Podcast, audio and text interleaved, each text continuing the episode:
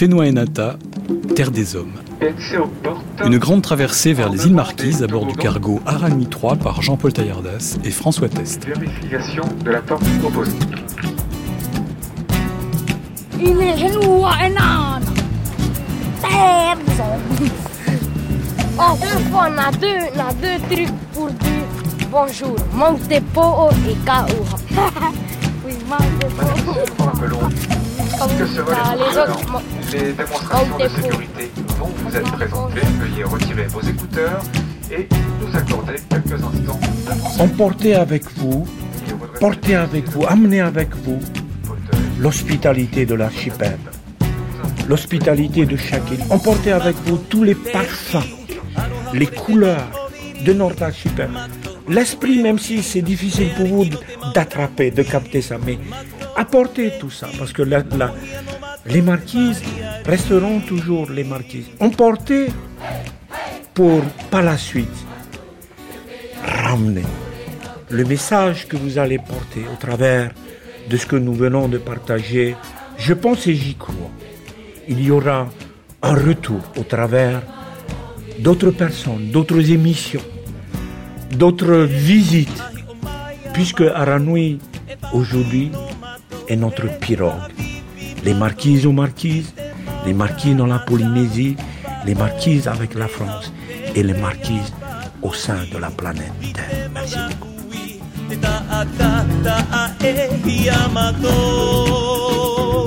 Terre.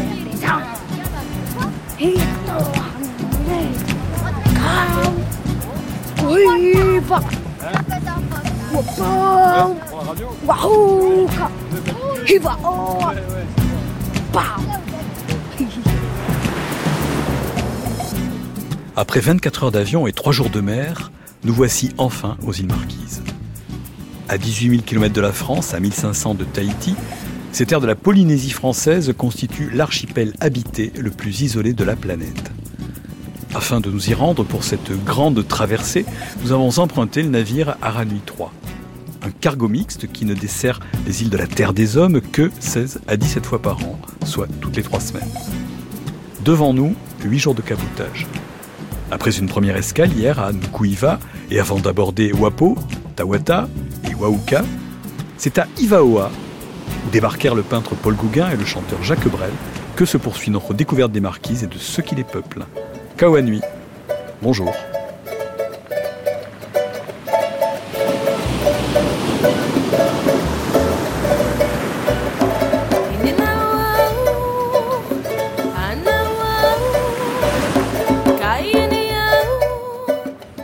Est-ce qu'il y a une impression, une image qui pourrait résumer chacune des six îles habitées de l'archipel des Marquises?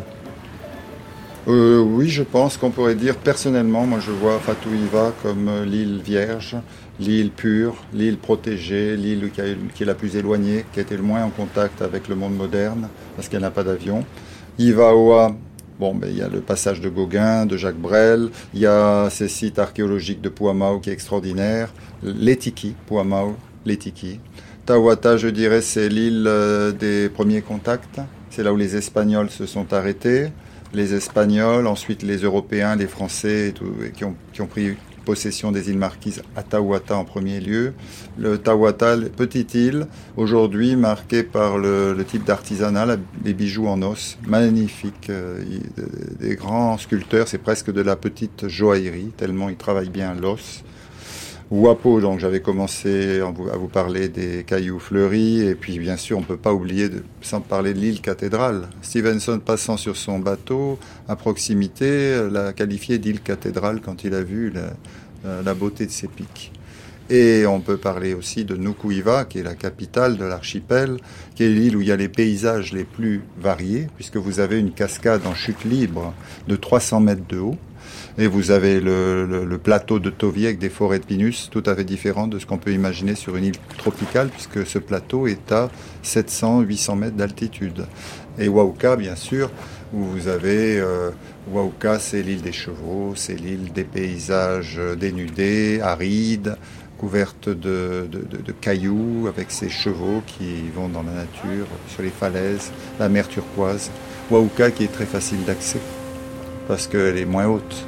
C'est la moins haute des marquises. Elle est composée de grands plateaux. Il n'y a pas des pics comme dans les autres.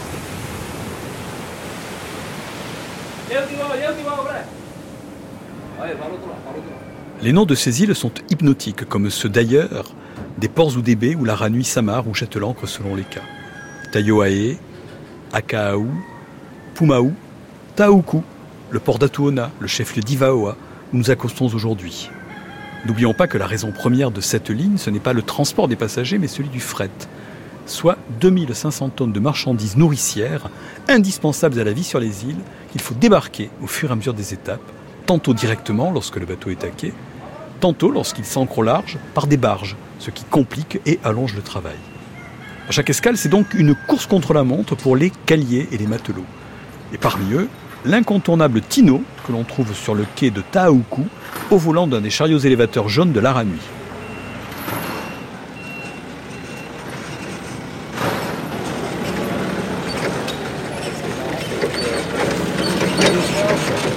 Bon alors, Tino, ça Va, va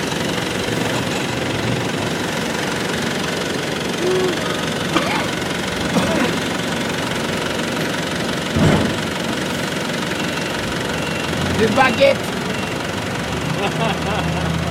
Et le béret Qu'est-ce qu'ils bouffent le pain, les Polynésiens Ah Nous, nous On mange beaucoup de pain. Est-ce qu'il est bon? Excellent, excellent. Il y a du pain coco, il y a du pain euh, aux fruits de noix. Non mais attends, euh, les boulangeries françaises, euh, bon, ça va, mais alors ici, c'est au charbon et au, au- au feu de bois. Ça c'est top. Pourquoi vous déchargez tout à chaque fois? Parce que je, je vous ai dit, je vous ai dit à Taïwan, on était dans la cave, c'était le bordel. Eh ben ça continue à être le bordel. Mais, mais, quoi que c'est le bordel, mais c'est un peu un spectacle euh, extraordinaire. On y vient. Ah ouais, non mais attends, il y a les touteaux, il y a le riz, il y a le ciment, non mais attends. Ils vont bouffer que des mic- microbes là, parce qu'il y a des microbes de, ciment qui vont tomber sur le riz. Et les gens, ils vont bouffer ça. Le pain, la farine, il y a plein de microbes. Alors ils vont bouffer ça aussi. On est bourré de microbes. Et à la fin de tout ça, on est bien portant. Alors tu imagines un peu? Allez comprendre. Ça fait plus de boulot pour vous. Ah ben c'est ça qui est alléchant. Quand il y a beaucoup de travail. Tu t'embêtes pas, tu t'ennuies même pas. Un petit déj euh, bien copieux, euh, du poisson frit avec du ketchup, euh, du cornet avec du riz. Oui monsieur. Allez vas-y, c'est gratos. Ah ben ah, vas-y, mais attends, si vous me posez question, je peux parler, non mais sinon je dis rien. Alors vous profitez de la radio pour prendre le film. Ah non mais c'est chiant ça. Alors là, il, va falloir que vous négociez. là. Bon. Oh, qu'est-ce qu'on fait? On glande là, on glande là. Moi je glande là, moi j'ai envie que. Tu vois?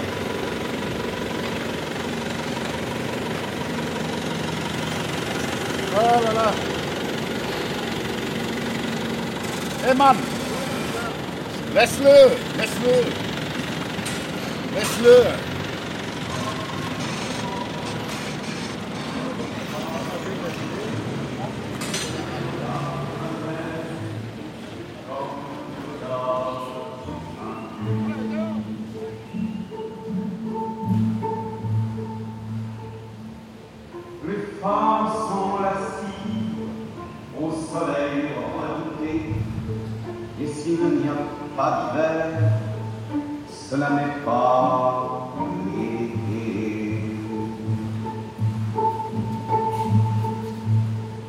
Après euh, quatre voyages jusqu'à présent et le cinquième, vous avez assez souvent fréquenté les Marquisiens. Comment, euh, comment les caractériseriez-vous? Alors, euh, déjà, nous avons la chance, et c'est pour ça que c'est plus intéressant pour les francophones, c'est que nous parlons la même langue, et ils parlent français, et euh, donc on peut vraiment, si on a envie de communiquer avec eux, on peut déjà. Mais globalement, alors les marquisiens sont fort accueillants, et je- comment dire, je crois que Brel, dans sa chanson, a très très bien décrit les choses. Et moi, il y a une des choses qui m'émeut à chaque fois, c'est d'arriver dans le, dans le petit musée Jacques Brel où il y a son avion, Jojo.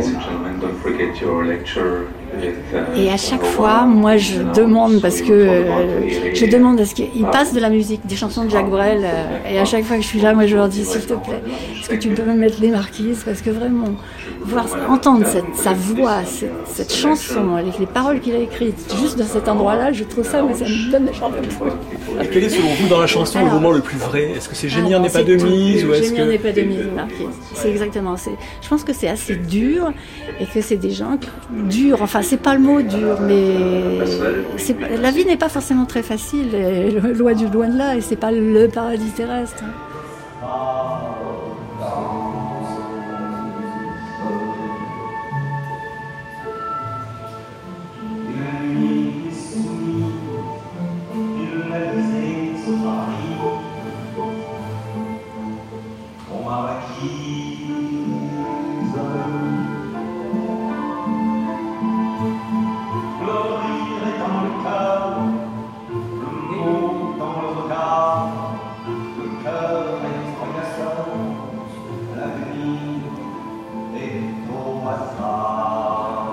André Descambras, euh, nous sommes à, Tuona, sur l'île d'Ivaoa. Vous y vivez depuis quelques années. Par, quel moyen êtes-vous arrivé ici? Je suis arrivé par la Ranui à l'île de Wapo. Là, j'ai débarqué. Et je suis resté à l'île de Wapo et j'ai fait des voyages en Europe et puis euh, entre l'Europe et les Marquises. Mais c'est toute une expédition quand même pour arriver ici. Les Marquises, bon, c'est un. On arrive ici, on pense déboucher dans un paradis, mais bon, euh, c'est une île. hein. Donc au bout d'un certain temps, euh, le manque de saison, ça pèse tout de même, hein, c'est toujours la même chaleur, température de 28 euh, degrés en moyenne, hein, ici sur les marquises, toute l'année. Donc toute l'année, l'herbe pousse, les arbres poussent, les feuilles poussent, les fruits poussent. C'est un peu le paradis, mais il y a un, un revers aussi. C'est que tout le monde sait tout sur tout le monde. Euh, les gens se connaissent bien, même trop bien. Il y a les histoires euh, que l'on peut trouver dans des îles bien fermées, éloignées de tout. C'est pas toujours évident. C'est pas facile. Et dès qu'on s'échappe de Ivaoa, c'est pour aller à Papette, Tahiti, et se retrouver encore sur une île. Toujours sur Donc, une île. euh, est-ce que déjà vous allez souvent à Tahiti? Est-ce que vous estimez que vous pouvez reprendre respiration à Tahiti ou est-ce qu'il faut aller plus loin? Non, si je vais à Tahiti, c'est uniquement pour des besoins, euh, des courses, des, choses que l'on ne trouve pas ici, ou que l'on fait venir par le bateau, par avion. Mais généralement, ça peut être aussi pour des visites médicales, tout simplement. hein. Parce qu'ici, le service de santé, c'est quasiment inexistant. Donc tout ce qui est pour les gens qui ont une maladie un peu particulière, un peu, difficile à soigner, c'est pas pété. Donc des évassanes, évacuation sanitaire, il y en a toutes les semaines. Donc ce qui coûte fort cher, parce que c'est parfois un avion euh, sanitaire qui vient de Tahiti pour les cas graves. Donc ici, la piste n'étant pas éclairée, il faut attendre le, le jour pour qu'un avion, trois heures quand même, trois heures, trois heures et demie de transport pour venir de Papeete à Ivaoa, euh, ben, il faut, faut être costaud hein, pour résister. Autant dire que vieillir ici est un pari. Ah oui, oui, oui, oui, oui c'est ça. c'est, c'est exactement ça. Qu'est-ce qui a fait que vous avez choisi Ivaoa pour vous Bah, J'ai choisi d'abord Wapo, parce que l'île est fort belle. Wapo est très belle avec ses pics et puis ses pierres phonolites. Mais Ivaoa, ben, parce qu'il y avait le centre culturel Brel et Gauguin. Principalement Gauguin. Est-ce que vous avez visité les autres marquises, les Toutes les îles. îles Toutes Et les îles. comment les, caractériseriez-vous Plutôt quel est votre préféré et pourquoi? Bah, mon île préférée, c'est Wapo. C'est une petite île, les gens sont plus ouverts. Il y a moins de touristes, il y a beaucoup, beaucoup moins de touristes. Quand il y a trop de tourisme, ça, ça nuit tout de même hein, à l'ambiance générale. Est-ce à dire qu'à Ivaoa, il y aurait trop de touristes selon vous? Bah, trop, non. Pour le business, c'est clair que non. Il n'y a pas trop de touristes. On veut- je pense qu'ici, on voudrait qu'il y en ait plus hein, pour pouvoir écouler l'artisanat marquisien. Mais, mais c'est clair que ça, ça a un côté négatif aussi, le tourisme. Le, quand il y a beaucoup trop de touristes, c'est clair que ça nuit euh, un petit peu à la population qui voit des gens débarquer, ils ont de l'argent, ils ont du matériel, alors qu'ici les gens n'ont pas grand-chose. Est-ce qu'il y a quand même une attente de l'Aranui en termes d'arrivée de marchandises de la part des Oui, habitants d'Ivaoa? oui, oui, oui. On attend le bateau. Tous Oui. Même vous Oui. Vous avez forcément sur Oui. chaque Ben, Aranui sur- une commande qui arrive Oui, que ça peut être la, la Ranui ou le Taporo. Ou le Taporo chacun- qui était de passagers hier, le Taporo Voilà, neuf, qui mais était- qui lui ne prend pas de passagers. Il ne prend pas de passagers. Et sans quoi, il est clair que la population, quand il y a pénurie dans un magasin, on attend l'arrivée du bateau pour euh, le ravitaillement. Euh, André, vous avez visité euh, donc toutes les marquises. Vous nous avez dit votre préférence euh, pour l'île de Wapo. 9-10 ans que vous êtes là. Comptez-vous rester ici pour toujours Non, non. Non, je pense repartir en fin d'année. Pour euh, la France La Norvège. Puisque vous êtes Bergen. Puisque vous êtes Franco-norvégien.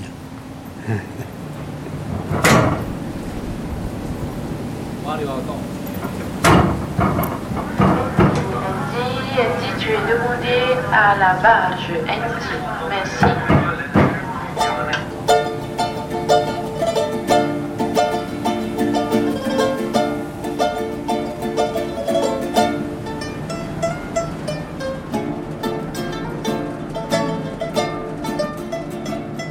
Dans la vie de tous les jours, euh, ce qui fait ressentir l'alignement, c'est cet océan sur lequel euh, on est et qui fait qu'on est à des milliers de kilomètres du, premier continent. Donc euh, évidemment, l'eau est partout et puis on, le ressent aussi d'une manière pratique quand, on veut se déplacer. Moi, par exemple, je veux aller travailler à Wapo qui est à 50 km. C'est pas juste prendre une voiture, faire 50 km sur une nationale et revenir. Non, c'est toute une organisation, c'est des, choses à, penser, c'est une logistique. Donc c'est ce qui fait par exemple qu'aujourd'hui je suis sur la Ranouille, je profite euh, du passage de la Ranouille pour aller euh, travailler quelques jours à Wapo, mais ça peut être aussi euh, donc l'avion, donc c'est taxi, avion, retaxi, voilà, et puis il y a 50 km, mais on n'est plus chez soi.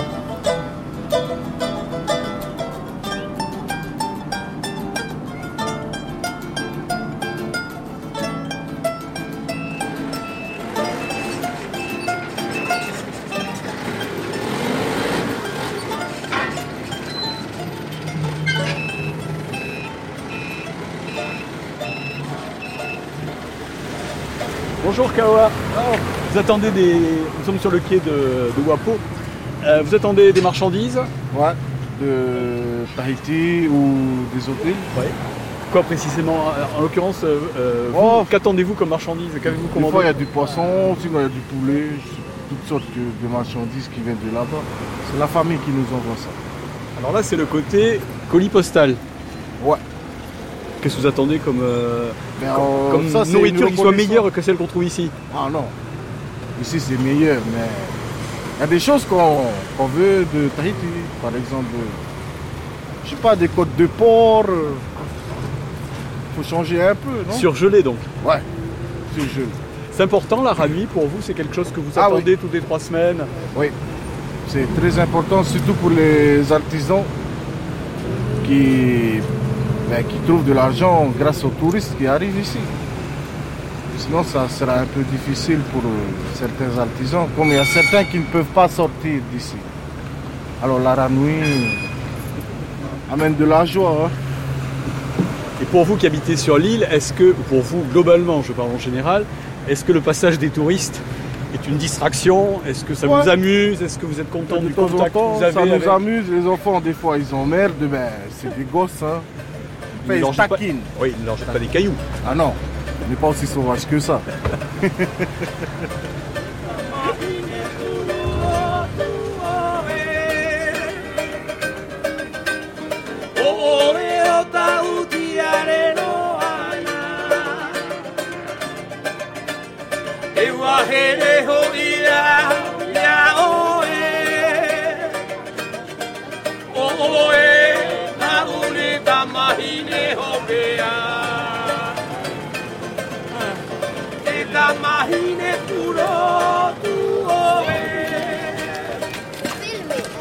La radio.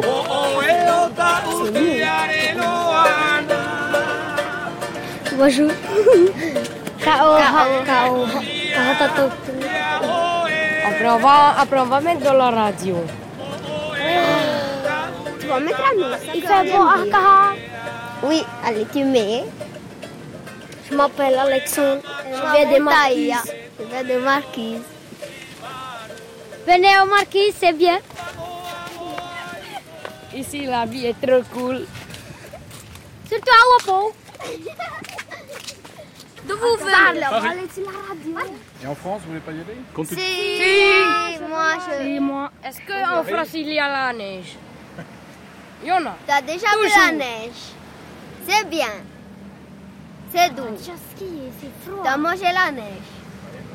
On peut manger. On peut manger. C'est de la Parce que c'est de l'eau. Vous l'avez déjà vu la neige? Non, que dans la télé. Faut jamais toucher. On veut toucher. Quand tu reviens, tu mets une neige de dans un bocal. Mais non, mais non, tu mets dans une glacière. Ça restera froid. Après, tu vas mener à Ranu, après, on va regarder. C'est ce qui vous fait rêver, la neige. Oui. Ici, tu jettes dans la mer, ça va glacer. Allez, va faire. euh, va euh, enregistrer la voix. Allez, va.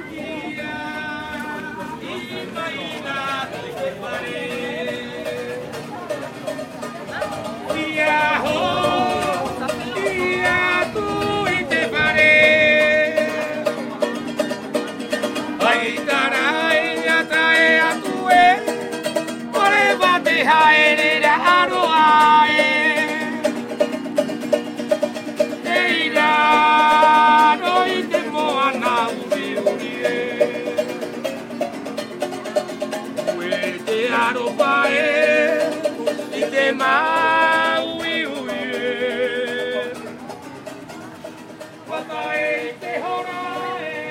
Didier Benatar, vous êtes guide sur l'art à nuit, vous êtes un fin connaisseur des marquises pour une bonne raison, c'est que vous y vivez depuis longtemps. Quand vous êtes-vous installé aux marquises? Mon premier contact avec les marquises en visiteur, c'était en 1981, dans la vallée de Puamau, où je suis resté trois mois. Et je me suis organisé ensuite pour m'y installer euh, jusqu'à maintenant, en 1985. Et donc, c'est en, 19 mais cette fois-ci à Nukuiva. Je suis resté une quinzaine d'années à Nukuiva, avant d'aller ensuite sur l'île de Wapo, dans la vallée de Hakamoui, qui est une vallée où il y a une cinquantaine d'habitants, où avec mon épouse, nous avons un hectare et demi de, terre et des chevaux euh, dans un enclos, cinq chevaux, et nous occupons euh, quotidiennement de ces arbres fruitiers, tous les arbres fruitiers qu'on peut trouver sous les tropiques. Comment pensez-vous que euh, la France est perçue par les marquisiens Les premières générations n'aimaient pas beaucoup la France. Quand la France a été occupée en 1842, d'après les récits, tout ce que l'on lit, euh, à l'époque, la France n'était pas du tout populaire. Ils étaient plus tournés vers les pays anglo-saxons parce qu'ils avaient eu du commerce, ils avaient fait du commerce avec des navires baleiniers américains, anglais depuis beaucoup plus longtemps. Les Français étaient nouveaux dans la région. Ils se sont installés tout de suite. Mais il y a, ça, c'était au 19e siècle. Il y a eu tellement de liens avec le temps, de générations qui ont été éduquées par l'école française et par les missionnaires catholiques, à la différence, ça c'est très important, à la différence des autres archipels où ils étaient protestants. Ce qui fait qu'il y a eu un- une sorte de lien qui de, de mariage, de raison avec la France. Ce qui fait qu'on a l'impression qu'ils aiment bien la France aux marquises, parce qu'il n'y a pas beaucoup de Français, je pense, non plus. S'ils étaient envahis, je pense qu'il y aurait un phénomène anti-étranger, comme partout. Mais là, ils sont pas envahis. Ils ont les bons côtés, puisqu'il y a quand même des subventions, des aides, de l'argent qui tombe, qui vient de l'Europe, ou qui vient de la France, ou qui vient de... En fait, ils ont surtout peur d'être euh, noyés par Tahiti, d'être la la cinquième roue du chariot, que Tahiti les, les recolonise. Donc, beaucoup de Marquisiens préféreraient dépendre directement de la France plutôt que de Tahiti parce qu'ils sont très quand même très nationalistes, ils sont marquisiens avant tout. Et euh, euh, quand un Tahitien vient travailler aux Marquises, eh bien c'est aussi difficile d'être accepté aujourd'hui que si c'était un métropolitain venant de France. On lui fait bien sentir qu'il n'est pas chez lui. Donc il y a une fierté marquisienne qui est liée à la langue. Il ne faut pas oublier que la seule langue qui est encore vraiment parlée continuellement euh, aux marquises, c'est le marquisien. Alors que vous allez au Tuamotu, ils parlent presque tous tahitien entre eux. Aux Australes, ils ont une petite langue, mais qui est très proche du tahitien. Et euh, au Gambier aussi. Donc c'est vraiment les marquises, c'est particulier. C'est l'archipel le plus autonome de la Polynésie française. Et si pour une raison ou pour une autre, disent les marquisiens, il y avait une indépendance de Tahiti, ils demanderaient sur l'heure à rester français.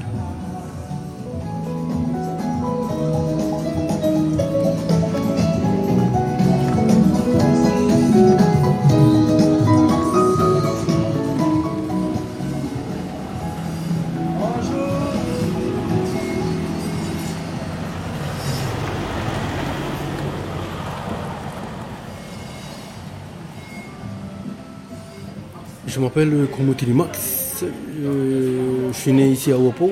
Ça fait 10 ans que je suis euh, dans la police municipale.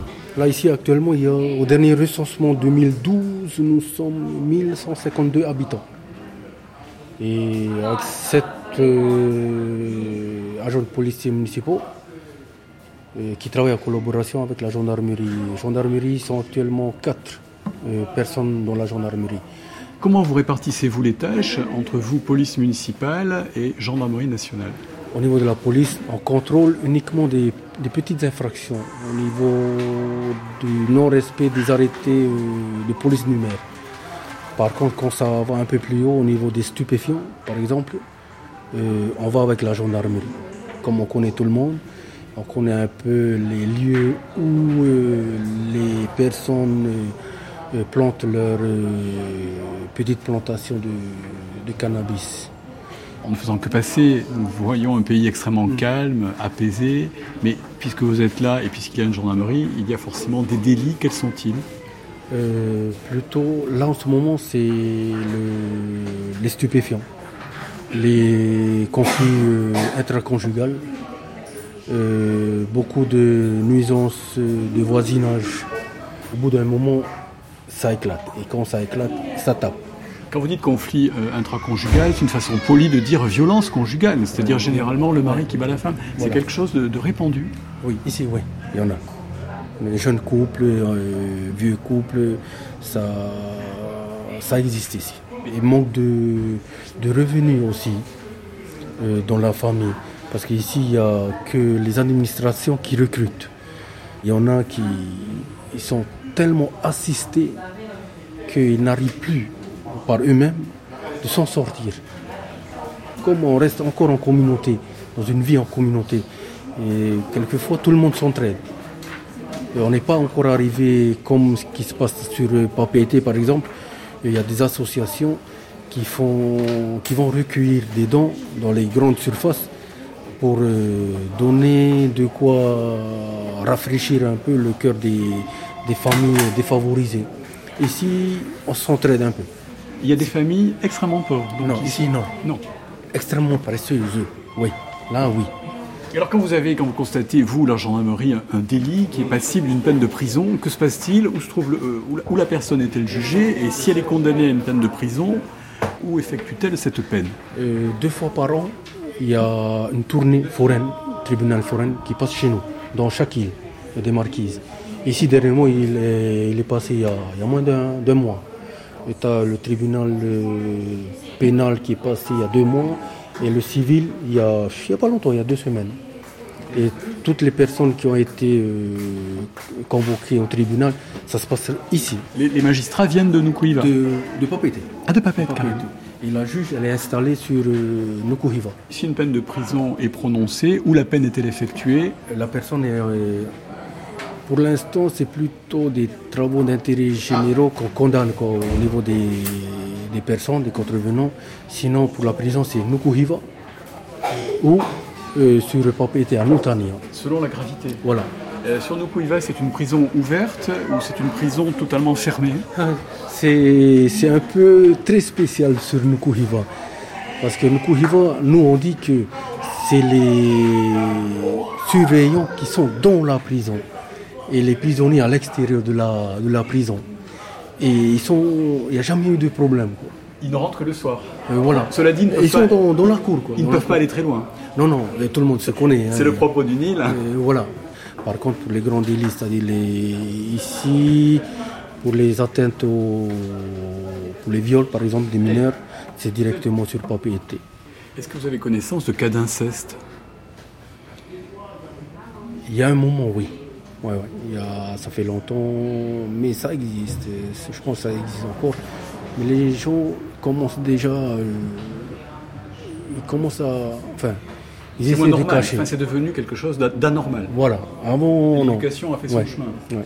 Parce qu'il faut savoir aussi qu'ici, tout est, euh, nous sommes la famille. Tu as toujours un lien de famille avec tout le monde ici. C'est pour ça qu'on essaie de, euh, d'encourager les jeunes à sortir. Parce que sinon, c'est pareil, c'est cousin et cousin. Au moins d'aller voir ailleurs, de- éventuellement Voilà. de, de faire une rencontre, histoire de régénérer, Oui, en quelque sorte, et ouais. qu'il n'y ait pas de, de consanguinité. Ouais, parce qu'il y a aussi de la consanguinité. Il y en a. C'est un souci. Ouais. On retrouve aussi au niveau des, des enfants. Les enfants qui sont un peu malades à la naissance. euh, C'est suite à ça.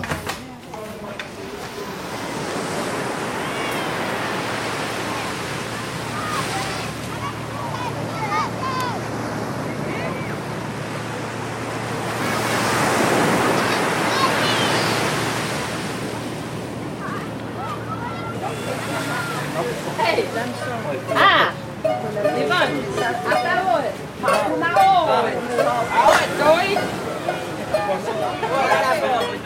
Non, quand vous venez ici, pas de roi à nous montrer. Des euros, non, j'en ai pas. Ah non, on a que des francs maintenant. Oh, merci. Et les gens là qui, qui vont écouter, ils te rencontrent. Vous allez passer dans la radio. Vous allez mettre ça dans la radio. Tu mets, hein Si tu mets. Peut-être. Pas peut-être. Qu'est-ce que vous voulez dire dans la radio? Il faut dire des choses dans la radio. Euh, à Ouapop, il fait beau aujourd'hui. Il y a plein de touristes. À quelle heure ça sonne l'heure à nuit et pas? 15h45. 15h45, ok. Allez, un dernier mot Au revoir, comment dire au revoir! Comme toutes les trois semaines, les enfants de Wapo attendent l'Aranui avec impatience. Quand la marée est propice, ils jouent avec les haussières du navire. Ils s'y suspendent, s'assoient dessus, en font des plongeoirs improvisés. Mais le jeu est fini. On quitte Wapo, dont les piliers montagneux qui la dominent sont encore couronnés de nuages. Prochaine escale, Tawata, juste en face d'Ivaoa, dont elle est séparée par un bras de mer de seulement 4 km, le canal du Bordelais. Tawata, où s'est joué le commencement de la fin du peuple de la Terre des Hommes. C'est en effet là que l'Occident a débarqué en la personne de l'explorateur espagnol Alvaro de Mandaña le 27 juillet 1595. Aujourd'hui, Tawata, le petit poussé, la plus petite des marquises, est aussi l'île la plus paisible de l'archipel. L'Aranui s'ancre à bonne distance du quai, un dimanche sur trois, vers 8 heures du matin. Nous vous rappelons que la grande traversée de l'Aranui 3 vers les îles Marquises est diffusée sur France Culture. Restez à l'écoute. Merci de votre attention. Good evening, ladies and gentlemen. Uh, we want to remind you that the big journey of the RNV 3 to the Marquesas Islands is broadcast on Radio France Culture. Thank you. So, schönen guten Abend, meine Damen und Herren. Wir wollen Sie erinnern, dass die große Reise der RNV 3 übertragen wird auf Radio France Culture. Vielen Dank.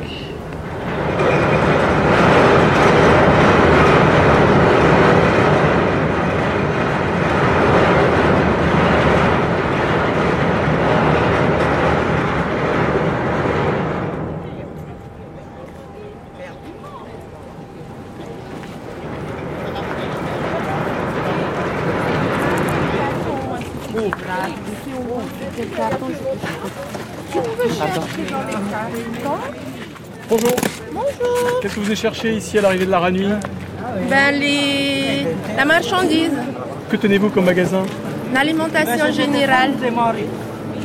Les rayons de l'épicerie sont vides là euh, Oui. En attendant la Ranui, Ouais. il n'y a plus rien Si, il y en a, mais il manque des...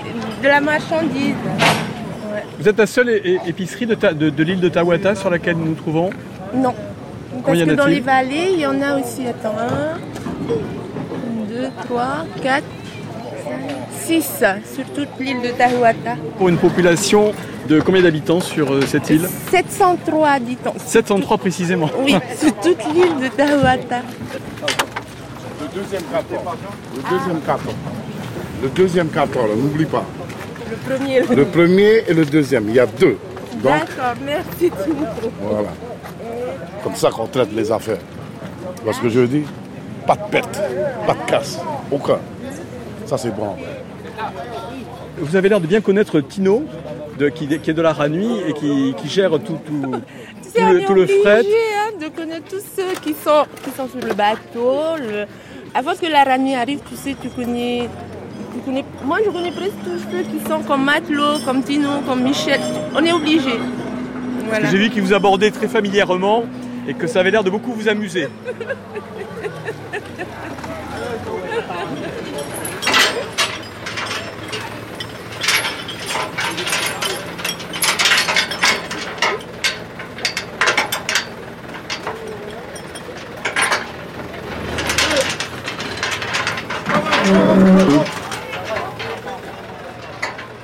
nous que la messe était à 8h et que tout le monde y était. Euh, vu le monde qui se trouve ici sur le quai, euh, ce n'est pas exactement euh, le cas. Comme il y a le bateau, les gens ils viennent. Quand il y a le bateau, c'est vrai, il n'y a pas beaucoup de gens qui vont à la messe quand il y a la rame.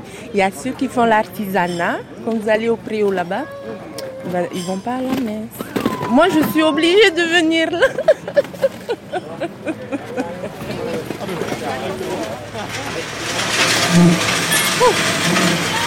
hey, hey, allez, allez, allez, allez.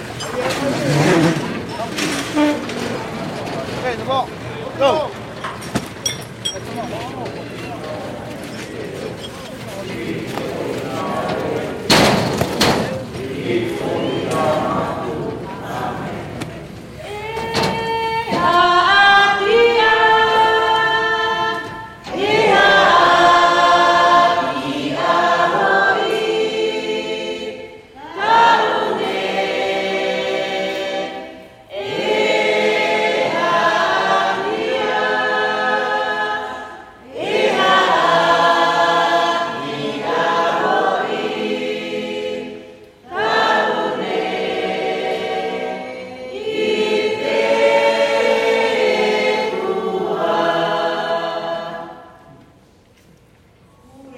Monseigneur Chevalier, partout où nous nous sommes promenés dans les îles Marquises, nous apercevons des églises, et c'est quelquefois même la première chose que nous apercevons. Quand on parle de culture marquisienne, on peut dire que la foi catholique est incontournable Ah, On peut dire, je dirais d'une autre façon, ça revient un peu au même, c'est que la foi chrétienne fait partie de la culture marquisienne actuellement, depuis des décennies. Remarquez les églises, c'est vrai. On peut voir que ces églises sont le travail de- des habitants même de la vallée. Ça respecte davantage euh, cette tradition où chaque vallée a son rythme de vie et ses façons de faire. Monseigneur Chevalier, euh, qu'est-ce qu'être évêque aux Marquises? On pourrait dire un super prêtre, si on veut, parce qu'il est, sur- il est d'abord prêtre et, et surtout prêtre, oui. Mais euh, il a l'avantage, c'est que il, est respecté, c'est dans la tradition. Et puis, a- non pas qu'il ait l'autorité, mais le respect, c'est celui qu'on écoute, la référence, euh, même dans les petites choses, trop de petites choses peut-être.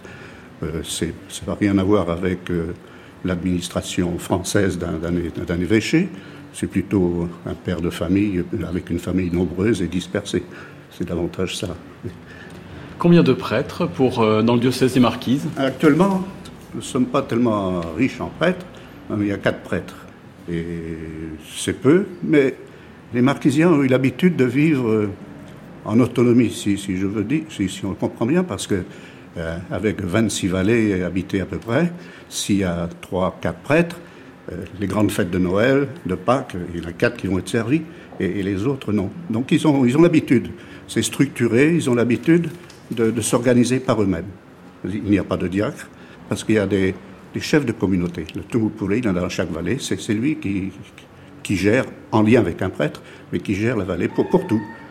Chaque dimanche, euh, pour la préparation au baptême, au mariage, les processions, les pèlerinages, construire une église, entretenir euh, toute la vie paroissiale, elle est entre ses mains, homme ou femme. C'est ça, ce poste est aussi accessible aux femmes. Ah oui, et les, les femmes ont leur place euh, d'emblée, d'emblée, ça s'est reçu de tout le temps. Oui. Les- Ici aux Marquises, plus, Ah non, Marquise. plus peut-être qu'en France, euh, dans les- Enfin, c'est une- l'Église. C'est une spécialité par rapport au Pacifique, en tout cas. Quand on discute avec des Marquisiens, euh, euh, tout de suite ils disent euh, oui, moi je suis catholique, mais ah, j'ai été témoin de telle chose, de tel phénomène, parce qu'on a enfreint un tabou. Oui, ça, ça peut, ça peut se trouver, ça peut se trouver. Oui, ça, ça veut dire qu'ils sont marqués profondément par ces, ces tabous d'autrefois. Mais autrefois, la, religion était terrible. C'était une religion de crainte, de peur, euh, de, vie ou de mort. On n'était pas croyants, on était dépendants, dépendants des décisions des prêtres et des chefs. alors que c'est là que le, christianisme a apporté une vraie libération dans la vie sociale.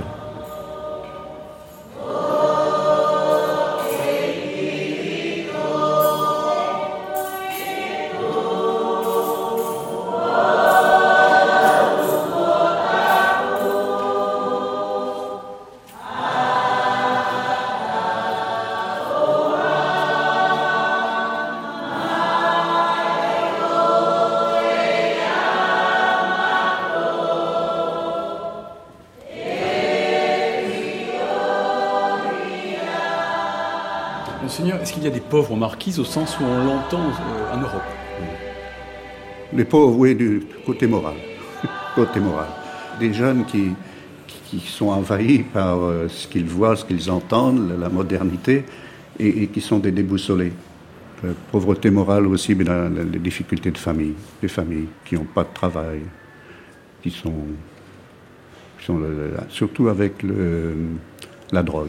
La drogue, c'est là, c'est là qu'on trouve un, usage euh, impo- important. Et c'est une drogue cultivée sur place Oui, oui, oui, oui, oui, oui, oui. D'autant plus, d'autant plus redoutable, c'est qu'on la trouve facilement. C'est le cannabis, le pacalolo, comme on l'appelle, qui, est, qui pousse bien, très très bien. Et les gendarmes sont à la recherche de tout cela. Il s'est même sanctionné. Même pour une consommation personnelle, c'est pas permis.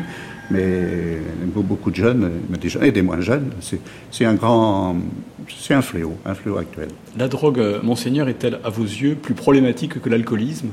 Oui, oui, oui, parce que la drogue euh, a des effets durables et nocifs dans, dans une famille. L'alcoolisme c'est, porte moins, moins- fait moins de dégâts dans, dans et physiologique. Et les dégâts sont surtout des, dégâts économiques, économiques et puis de responsabilité, la- la- l'alcoolisme. Mais l'alcoolisme, on, en trouve par à coup. Mais c'est la, la- la drogue, là, on, s'y- habitue et c'est, insidieux. C'est un problème, un problème.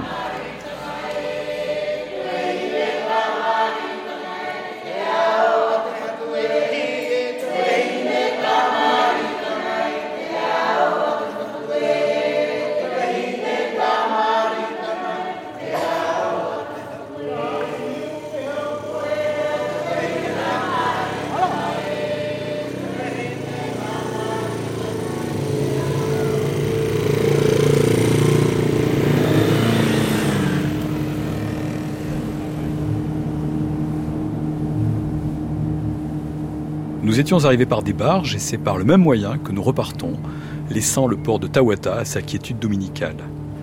Les passagers, euh, quant à eux, auront droit, après quelques minutes de navigation, à un pique-nique sur une des rares plages de l'archipel sans nono, ces insectes invisibles dont la piqûre est une douleur redoutée.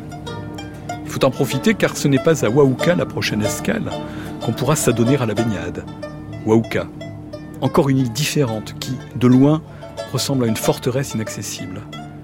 Il faut s'approcher au plus près pour trouver l'ouverture, la faille dans laquelle le navire se faufile comme dans le chat d'une aiguille. Cette arrivée justifie que tous les passagers soient sur le pont pour y assister, alors même que le soleil se lève à peine, car une fois entré dans la baie de Vaipae, l'Aranu va réaliser entre les falaises une manœuvre millimétrée.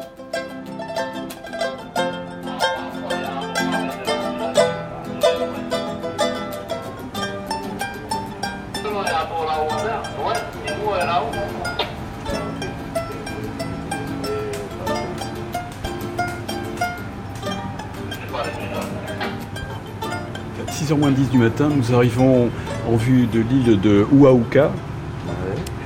Commandant, euh, quelle est la manœuvre particulière à laquelle va se livrer la Ranui dans quelques minutes?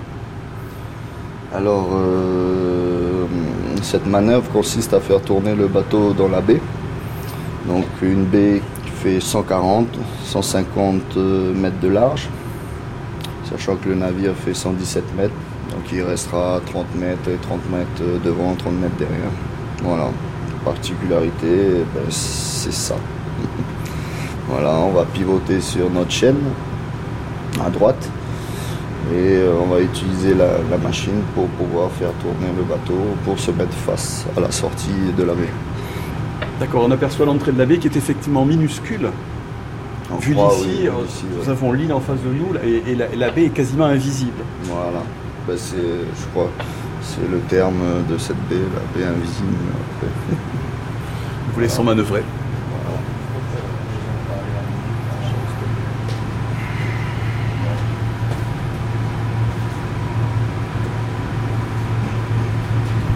Quai devant mouillé, 7 au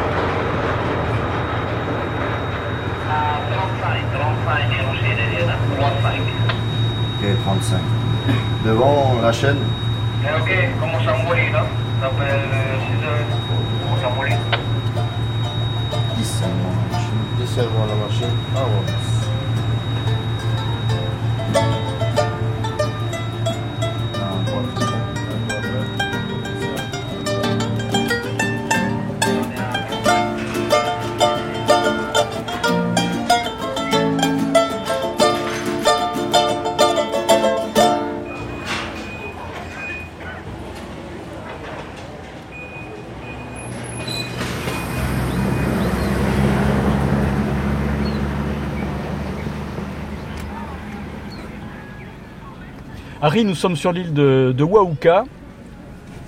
Vous êtes au volant de votre 4x4. Comment passe-t-on le permis ici? Bon, Ici, il faut attendre que la gendarmerie descende de Nukuhiva. La gendarmerie de Nukuhiva descend sur Wahuka. Ensuite, ils font passer le code. Et si tu réussis, il faut attendre qu'ils reviennent encore une autre fois pour euh, passer la conduite. Combien de fois vient le gendarme chaque année? Qu'il vient à peu près tous les 4 mois. Donc il faut attendre 4 mois entre le code et la Voilà. conduite. Et comment s'effectue l'apprentissage de la conduite Sans auto-école Ben, on, donne la... on apprend avec les, les parents, avec quelqu'un qui a une voiture. hein. Est-ce qu'il y, a des- qu'il y a des habitants de l'île qui conduisent sans permis? Non. Ceux qui n'ont pas de permis, ils se déplacent à cheval ou en bicyclette ou à pied. C'est à cause du policier municipal, il contrôle tout. Combien y a-t-il de kilomètres de route euh, sur cette île de Waouka Il y a 15 km à peu près entre le quai de, de Veipae et le dernier village, euh, Okato. Et Harry, lorsque vous ne, vous ne pilotez pas les touristes de la Ranui qui descendent sur l'île de Waouka, que faites-vous dans la vie? Enfin, moi, dans la vie, je- là, ça fait un an que j'ai repris la pension de famille des parents. Je m'occupe de la gérance de la pension. Et je fais un peu de sculpture aussi quand il n'y a, a pas de clients. Pour un peu faire mon stock et quand j'ai beaucoup d'affaires, je descends sur euh, Papeete à deux fois dans l'année pour euh, justement écouler cette marchandise-là. On est à peu près 4-5 artisans de l'île à descendre. Mais bon, vu le prix du billet d'avion aussi, c'est pas donné à tout le monde. hein.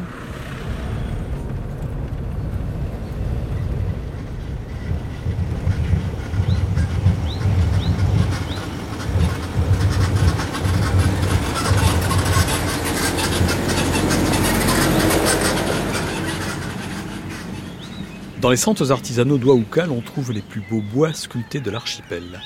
Des bois qui représentent aussi bien des tikis que des tortues, des dauphins, des rémantas, des requins, et aussi quelques ukulélés signés de Venance, le luthier. C'est peu de dire que les passagers du cargo des mers du Sud sont attendus. C'est l'unique fois en trois semaines que les artisans ont l'occasion de vendre sur place leur production. Après les emplettes, les voyageurs vont traverser et admirer les paysages de cette île très particulière, avec ses immenses landes traversées de troupeaux de chevaux en liberté. Des landes désertes et vides, car faute de montagne pour arrêter les nuages, Ouaouka manque d'eau. La pluie peut en effet se faire attendre un an, un an et demi.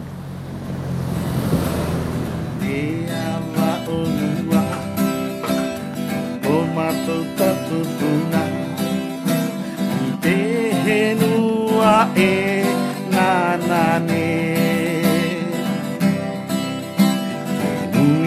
ia pe tau pui Ma pe he No te umihi toa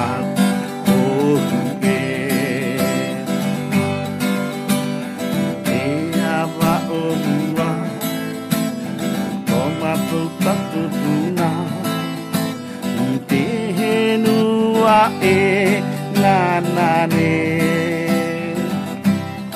Comme partout ailleurs aux Marquises, si l'on n'est pas fonctionnaire, épicier, restaurateur, sculpteur, artisan, on vivote du copra. Ce travail de ramassage et de séchage de l'albumène, la chair de noix de coco, est pénible.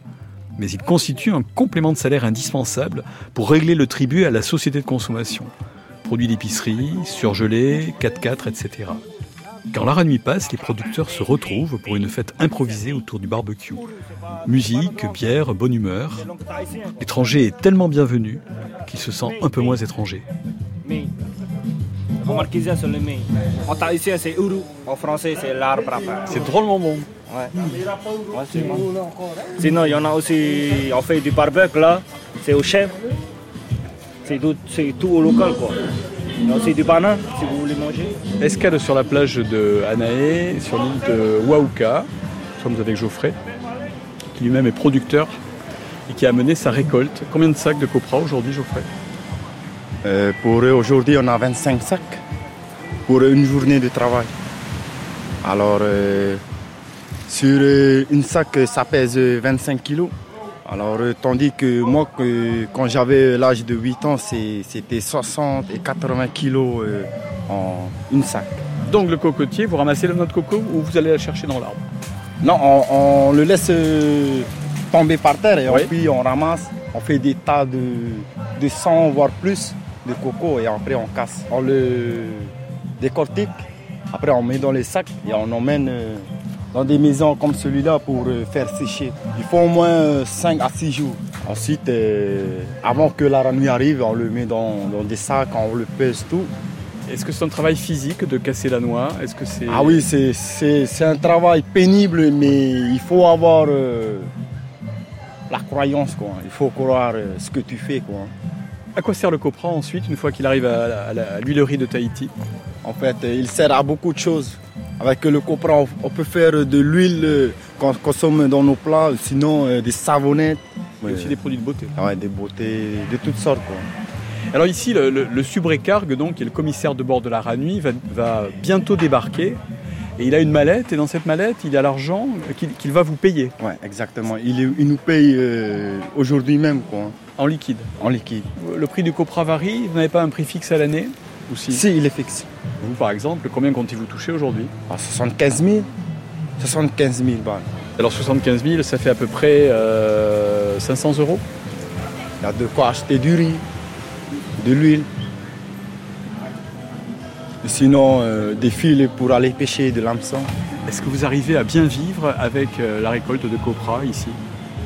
Non, en fait, nous, les marquisiens, nous, on est polyvalents, quoi. On est sculpteurs aussi, apiculteurs et chasseurs, tu vois. On, fait un peu de tout. On a besoin un petit peu d'argent et la vie est, super chez nous. Il y a le coco, il y a la chasse, il y a la pêche. Il y a, de quoi vivre.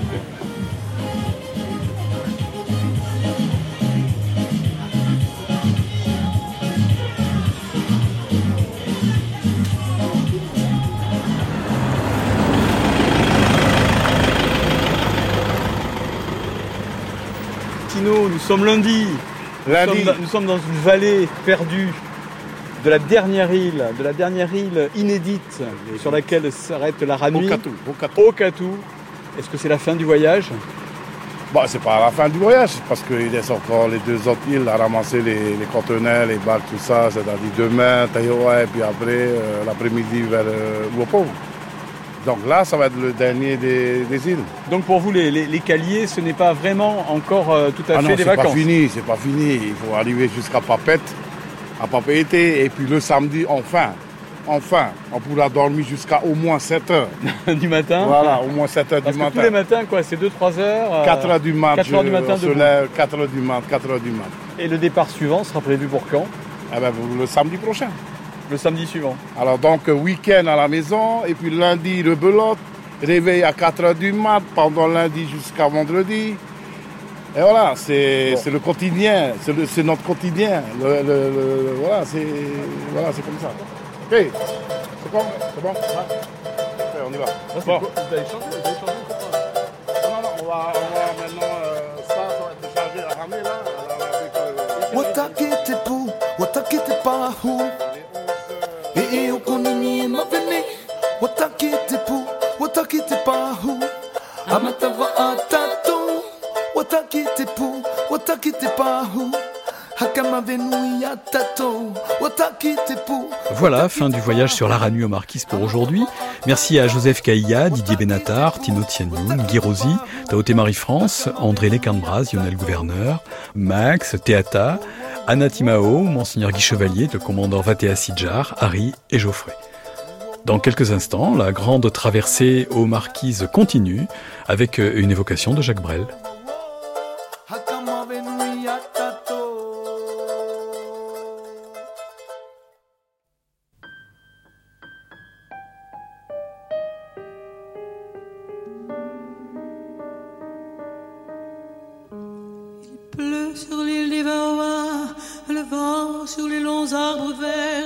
Des sables d'ocre mouillés.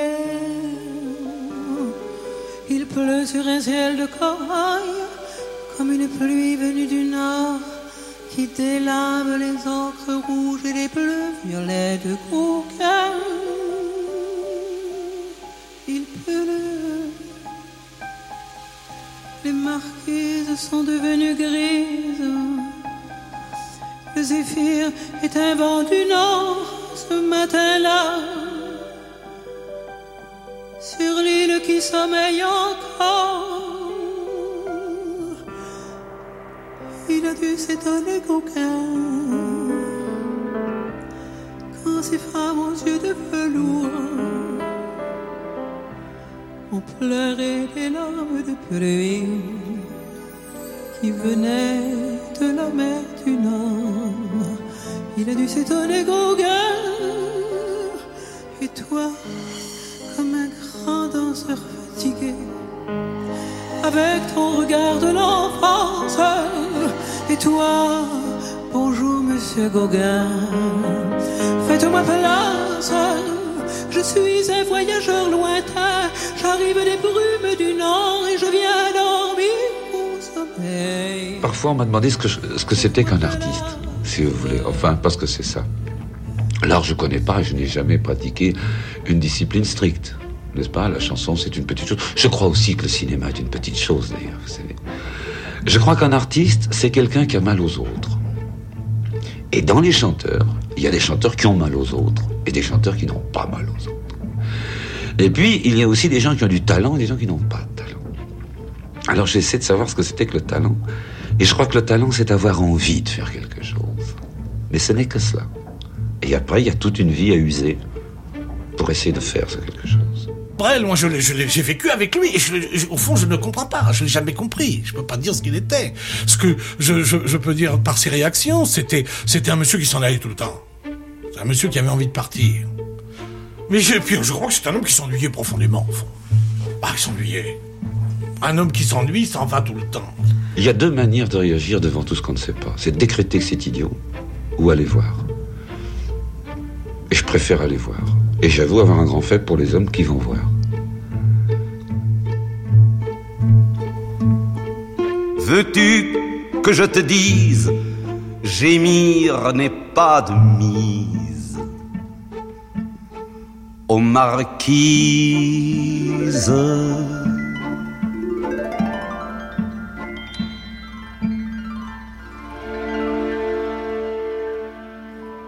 Barbara, Raymond DeVos, un chanteur qui a mal aux autres et qui annonce une vie à user, et puis une île, Ivaoa. Nous poursuivons notre grande traversée aux îles Marquises, mais cette fois en studio, à Paris, pour évoquer une des deux figures majeures qui ont donné la célébrité à l'archipel. Il s'agit de Jacques Brel, l'autre étant évidemment le peintre Paul Gauguin, dont nous aurons l'occasion de parler demain. On ne saura jamais si le grand Jacques voulait rester quelques années ou jusqu'à la fin de ses jours sur ce qui était devenu la terre de son cœur, cette île montagneuse d'Ivaoa, à 18 000 km de son plat pays. Mais cette courte période passée sur la lointaine terre des hommes, dans ces contrées mystérieuses sur laquelle planent légendes et tabous, aura peut-être été, sinon la plus heureuse, du moins la plus apaisée de sa vie d'artiste. Et quand on réentend quelques chansons de son dernier album, comme Orly, La ville s'endormait, Jojo, ou bien sûr l'inégalable Ode aux Marquises, ces îles où les pirogues s'en vont, les pirogues s'en viennent, on se demande quel chef-d'œuvre aurait encore pu lui inspirer sa longue contemplation de la baie des Traîtres depuis la maison qu'il souhaitait faire construire dans la montagne. Deux invités aujourd'hui pour évoquer ce pan mal connu de la vie de Jacques Brel. Euh, je commence les présentations par vous, Charlie Marouani, qui avait été un de ses plus proches, son agent, son impresario, mais surtout son ami, son confident, son frère, son double, son tendre Charlet, comme il vous appelait dans ses lettres. Vous l'avez rendu visite sur son voilier dans la baie d'Ifaoa. Vous êtes un des rares de son entourage d'Europe à lui avoir rendu visite quelques mois avant sa mort à Tahiti. Et vous l'avez aussi accompagné à sa dernière demeure le 12 octobre 1978.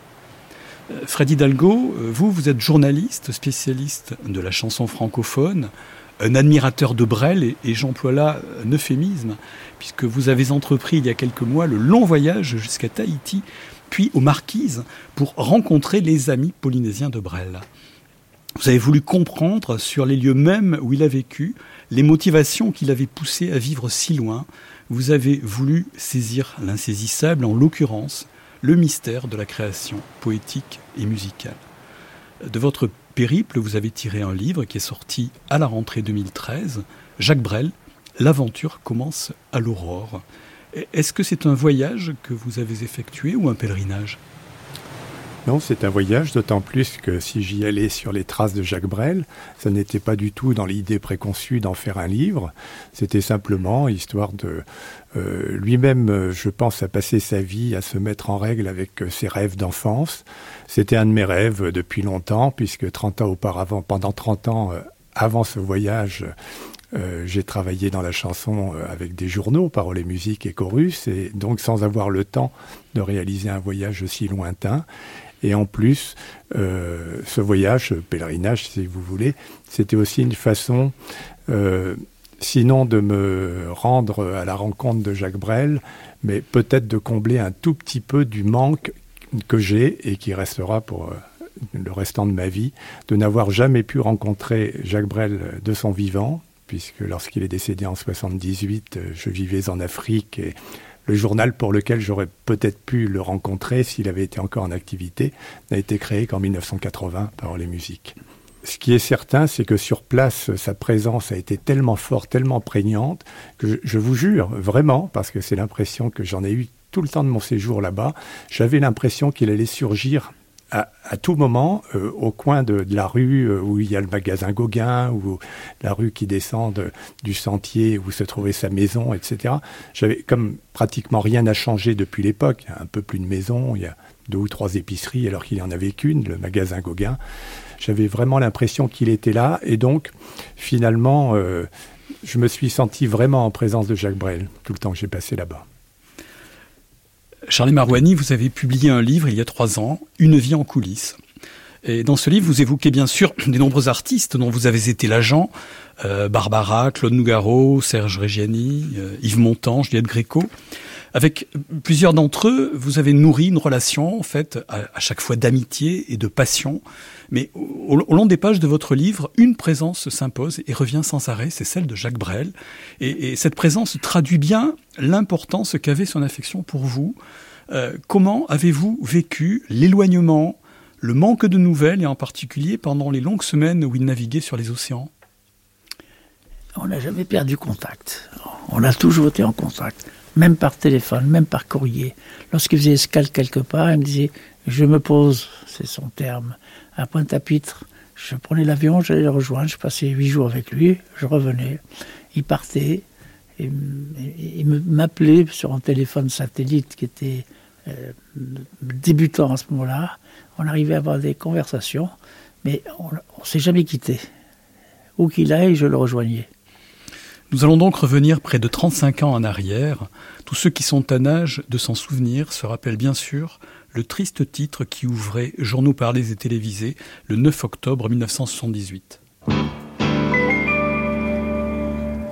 Quand on n'a que l'amour et un cancer, on peut se croire très seul. Pour Jacques Brel, c'est tout le contraire, chose très rare à la radio où l'information va si vite. 24 heures après sa mort, les témoignages affluent toujours. Coup de fil d'auditeurs anonymes ou coup de chagrin d'autres chanteurs. Entre Dieu et diable, Brel est peut-être en train d'en sourire, mais sa dernière volonté est respectée. La consigne du silence donnée à ses proches avant d'entrer à l'hôpital aurait pu faire le titre d'une chanson, Si on m'aime, qu'on se taise. C'est son épouse arrivée hier de Belgique qui décidera de la date et du lieu des obsèques, mais on sait déjà que Brel laissera à d'autres idoles le soin d'inaugurer pour lui les chrysanthèmes. Il sera probablement enterré au bout du bout du monde où il vivait depuis plusieurs années. Il l'a dit, il l'a même chanté, gémir n'est pas de mise aux marquises. L'annonce de la mort de Jacques Brel a provoqué une certaine émotion à Tahiti, où les amis du chanteur se sont souvenus de la triste prophétie qu'il leur avait faite à son départ vers la France il y a quelques semaines. Je ne reviendrai sans doute jamais, avait-il confié, la voix brisée par l'émotion, aux quelques proches qui étaient venus lui remettre les traditionnels colliers de coquillages offerts à chaque départ. Archipel isolé, à 1500 km de Tahiti, les Marquises restent en effet euh, l'une des rares régions au monde où la rupture avec toutes les attaches soit encore possible. Il s'y sentait à l'aise dans cet univers sans vedette et sans photographe, au point que, repris ces derniers mois d'un certain espoir, Jacques Brel envisageait de faire réaménager et agrandir la tanière qu'il s'y était construite pour s'isoler des curieux, et qu'il venait aussi d'offrir aux jeunes de son village une véritable salle de cinéma. Elle aura été son dernier cadeau à ses amis marquisiens. Freddy Dalgo, est-ce que, euh, selon vous, Jacques Brel avait trouvé l'apaisement à Ivaoua? Ah oui, ça, ça ne fait aucun doute. Tous les témoignages, en tout cas, que j'ai recueillis sur place de ses amis, qui étaient vraiment bah, les pilotes, ses instructeurs, le, le maire, euh, l'infirmière, enfin bon, tout un, tous les, tous les gens qui l'ont connu sur place, le place euh, disaient qu'il était vraiment bien heureux. Les, sœurs du collège aussi, c'était important, sa, sa, rencontre avec les sœurs. Euh, il était, je crois qu'il avait trouvé son inaccessible étoile d'une certaine manière. Je crois qu'il avait cette, euh, cette envie de rester sur place, certainement en voyageant, en rentrant régulièrement comme il le faisait, mais tous les témoignages recueillis sur place laissent entendre qu'il avait en tout cas l'intention de rester sur place, et d'où euh, la maison, la grande maison qu'il voulait construire pour accueillir ses amis, comme Lino Ventura, par exemple. Charlie Marouani, nous allons revenir un, un, tout petit peu en arrière pour évoquer les débuts de Jacques Brel. Euh, vous écrivez dans votre livre avoir eu un coup de foudre pour lui, et c'est le, mot, le mot que vous employez, et ce dès 1957. En quoi était-il déjà différent des autres chanteurs? J'avais écouté à la radio à l'époque, je n'étais pas dans le métier du tout, une chanson, Les pieds dans le ruisseau, une de ses premières chansons. Et, je sais pas, elle m'a ému, elle m'a touché, elle m'a. Et quelques mois après, ou quelques années après, à l'époque, j'habitais Nice, j'arrive à Paris, et Jacques Canetti, qui était producteur et directeur de la maison de disques Philips à l'époque, vient voir mon oncle Félix en lui disant J'ai trois artistes dont je ne peux plus m'occuper c'est Raymond DeVos, euh, Miguel Amador, qui était une vedette à l'époque, et un débutant, Jacques Brel. Moi, j'ai dit, je voudrais m'occuper de Jacques Brel. C'est aussi simple que ça, c'est comme ça que c'est arrivé. Et ça a été une rencontre fabuleuse, la, plus belle rencontre de ma vie. C'est lui qui a recommandé aux autres artistes de venir chez moi, et Barbara, Adamo, etc., etc. Il leur disait, il n'y en a qu'un. Alors que vraiment, euh, je débutais, j'étais pas je connaissais pas très bien le métier, mais j'ai appris énormément de choses à travers lui, sa générosité, sa bonté, sa générosité. Et j'ai eu la chance de jamais le quitter, jamais. Depuis le jour où nous sommes rencontrés jusqu'à la fin, je, je l'accompagnais au marquis comme il me l'avait demandé, et en disant à tout le monde fermez vos gueules. Moi j'ai mis 35 ans à écrire ce livre parce qu'il y avait tellement de choses qui étaient injustes qu'on disait sur lui que j'ai voulu rectifier un tout petit peu le tir à ma façon. Vous, avez été à ses côtés dès ses débuts. Est-ce qu'on peut dire que Jacques Brel a commencé par manger de la vache enragée? Ah, Bien sûr. Il arrivait à faire cinq spectacles par jour.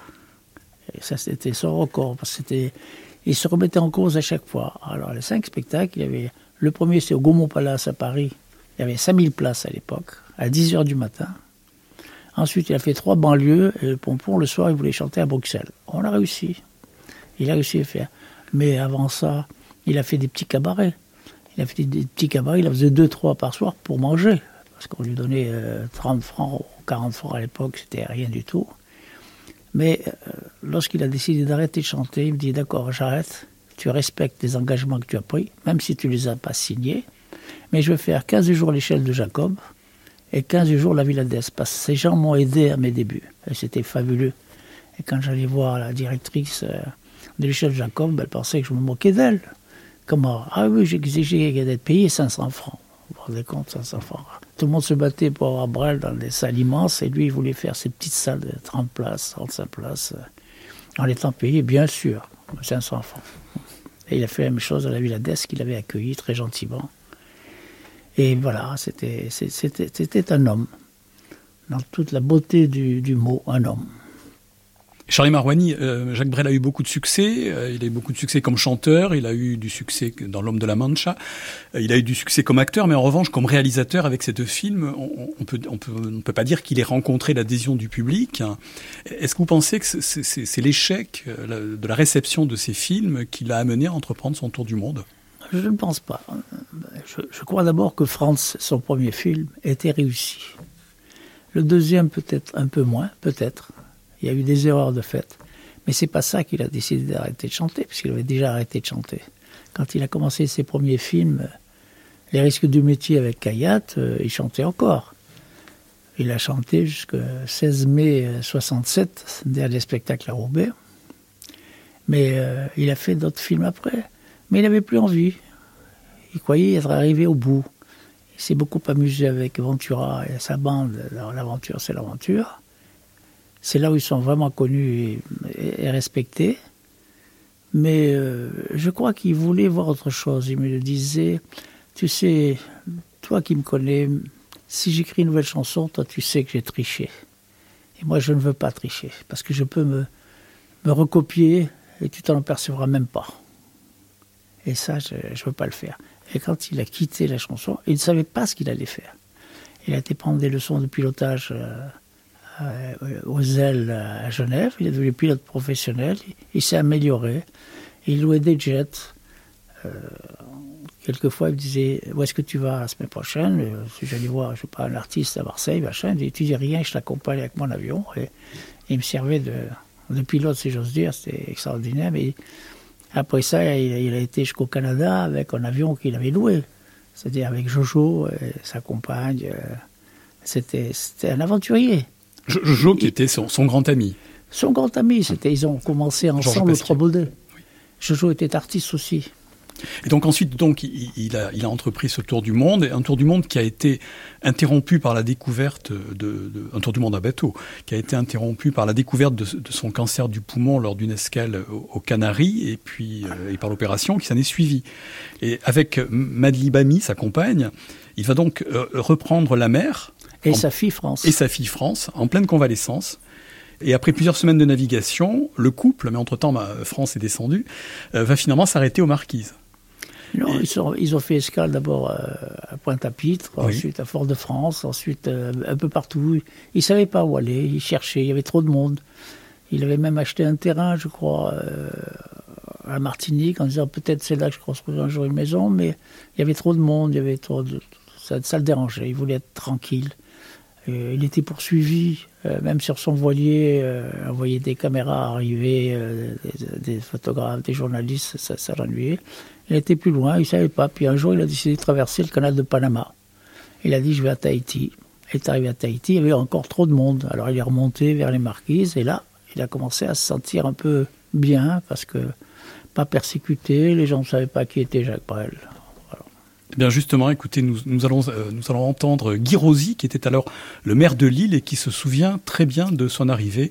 Euh, Guy Rosy que nous avons rencontré à Ivaoa, dans sa maison qui surplombe le port où Brel s'était ancré. Nous nous sommes rencontrés pour la première fois sur le quai, en bas, un peu plus bas, là, au port, puisqu'il est arrivé par un voilier tout noir qui s'appelait Lascoy. Donc il a mouillé juste en face de, de notre maison là et en plus il- ensuite il a débarqué sur le, le port là où il y a le bateau là à l'heure actuelle. Et là on s'est rencontrés. Mais vous, est-ce que vous le connaissiez? Est-ce que vous Non. aviez entendu parler de lui? Enfin plus ou moins mais on ne le connaissait pas personnellement. De temps en temps on avait entendu quand même quelques-unes de, de ses chansons à l'époque. Il me demande alors est-ce qu'on peut aller euh, en ville? J'ai dit en ville c'est un grand mot, c'est pas c'est pas une ville, c'est un tout petit village qui se trouve à, à 4 km d'ici. Bon alors on l'a invité à prendre la voiture qu'on avait là et on a rejoint le petit magasin de, de la vallée de Atuana. Et dans ce magasin, alors il, il a commencé à chercher ce qu'il souhaitait trouver. Quoi. Il a éclaté de rire à un moment donné où quelqu'un qui était dans le magasin en même temps que lui disait Vous, êtes qui? Vous venez d'où? Alors il a, il éclaté de rire parce que après on a compris pourquoi il riait, puisque il nous avait dit qu'il fuyait un peu ça, sa notoriété donc euh, auprès de tout le monde. Il fallait signer des autographes en permanence, des choses comme ça. Alors ici, c'est la première fois, il est obligé, lui, de décliner son identité. Et donc, pour lui, c'était quelque chose de, formidable. Il a éclaté de rire et après, il a dit Je suis Jacques Brel. Alors maintenant, quand le monsieur qui était là a dit Il fait quoi, Jacques Brel? Alors là, il a, éclaté encore euh, une fois de plus euh, de, rire euh, assez fort. Parce que, évidemment, il a fallu qu'il dise Bon, en général, il chantait. Il chantait.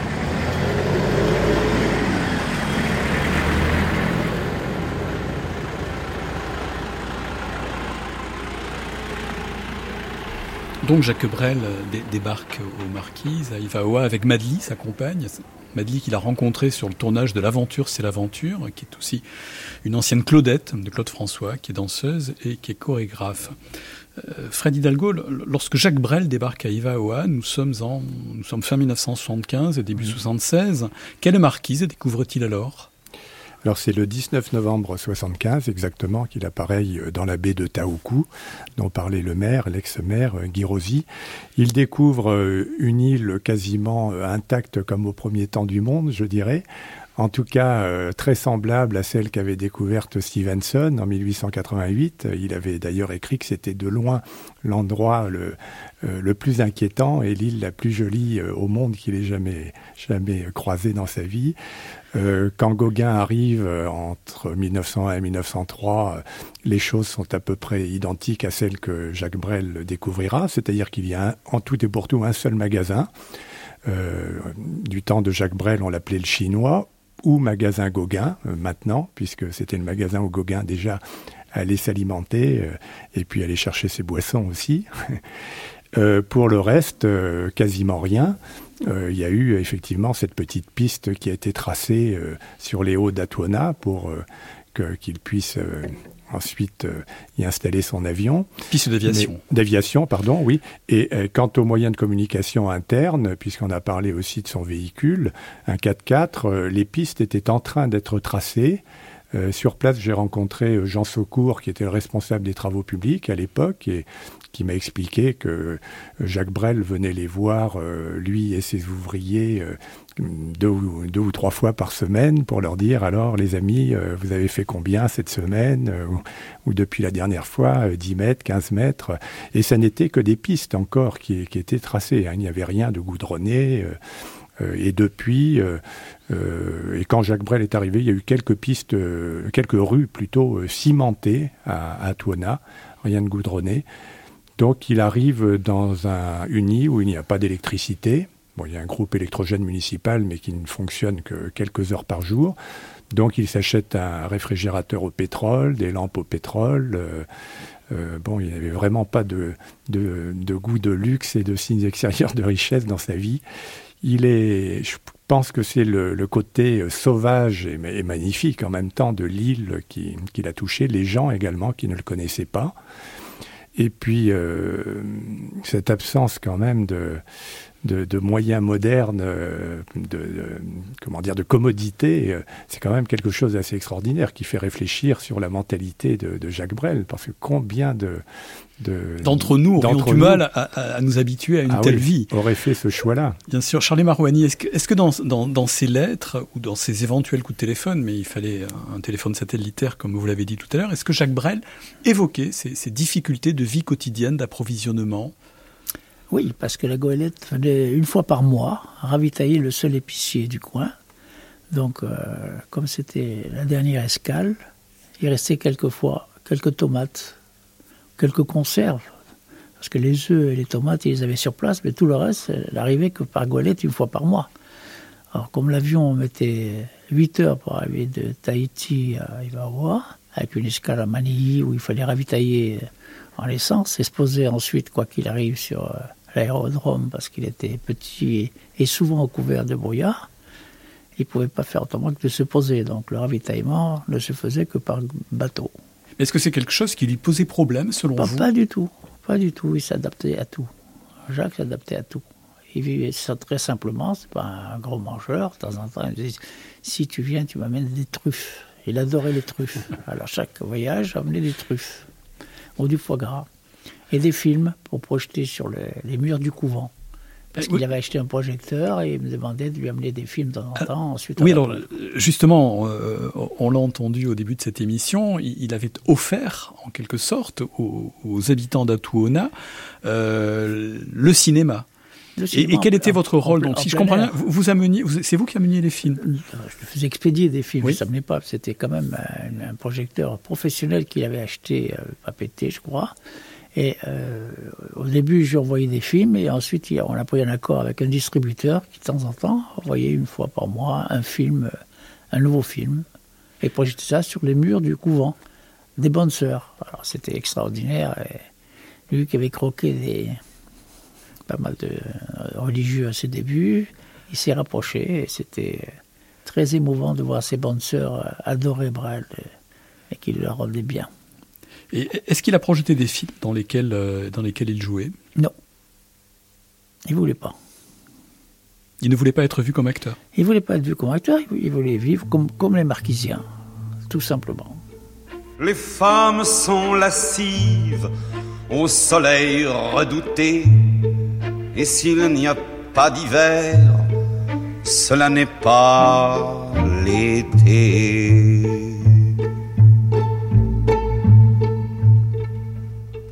La pluie est traversière, elle bat de grain en grain quelques vieux chevaux blancs qui fredonnent Gauguin. Suite de notre grande traversée aux îles Marquises avec vous, Fred Hidalgo, auteur d'un livre Jacques Brel, L'aventure commence à l'aurore, et vous, Charles Marouani, qui avez réuni vos souvenirs d'impresario dans Une vie en coulisses. Euh, Fred Hidalgo, Jacques Brel entendait de chez lui les cris des élèves des religieuses, les sœurs d'alentour, dont il parle dans sa chanson Les Marquises. Mais à l'inverse, celles-ci furent aussi les auditrices de quelques-unes de ses ultimes créations. Oui, parce qu'en fait, euh, tout le monde entendait tout le monde euh, sur place. Et c'est vrai que Jacques, euh, comme il n'avait pas de public, comme euh, il l'avait fait pendant toute sa carrière pour essayer ses chansons, parce qu'il écrivait ses chansons sur la route et souvent il les essayait le soir même, et puis il les retravaillait euh, un soir après l'autre, de telle sorte que lorsqu'il arrivait en studio, la chanson était totalement éprouvée, et puis tout était enregistré en une prise ou deux. Euh, Là-bas, il n'avait pas, euh, évidemment, et pour cause. Euh, donc, il chantait à, voix haute, tout le monde l'entendait. J'ai retrouvé des gens qui me disaient oui, oui, on l'entendait chanter le matin quand il travaillait son album. Et, il s'enregistrait également. Donc, il avait fait venir par la ranouille, la goélette, comme on l'appelait et comme on l'appelle toujours d'ailleurs, euh, un petit orgue électrique euh, qu'il avait mis dans son salon. Et puis, il avait sa guitare aussi. Donc, il travaillait les, les chansons indifféremment à l'orgue ou à la guitare. Et, et il chantait, il chantait, il essayait, il s'enregistrait, il se réécoutait lui-même. Et donc, forcément, tout le monde l'entendait chanter alentour. Donc, si je comprends bien, les, les- les religieuses euh, étaient les premières, ont été les premières à entendre les remparts de Varsovie. Ah, peut-être, oui, oui, oui, c'est, c'est possible.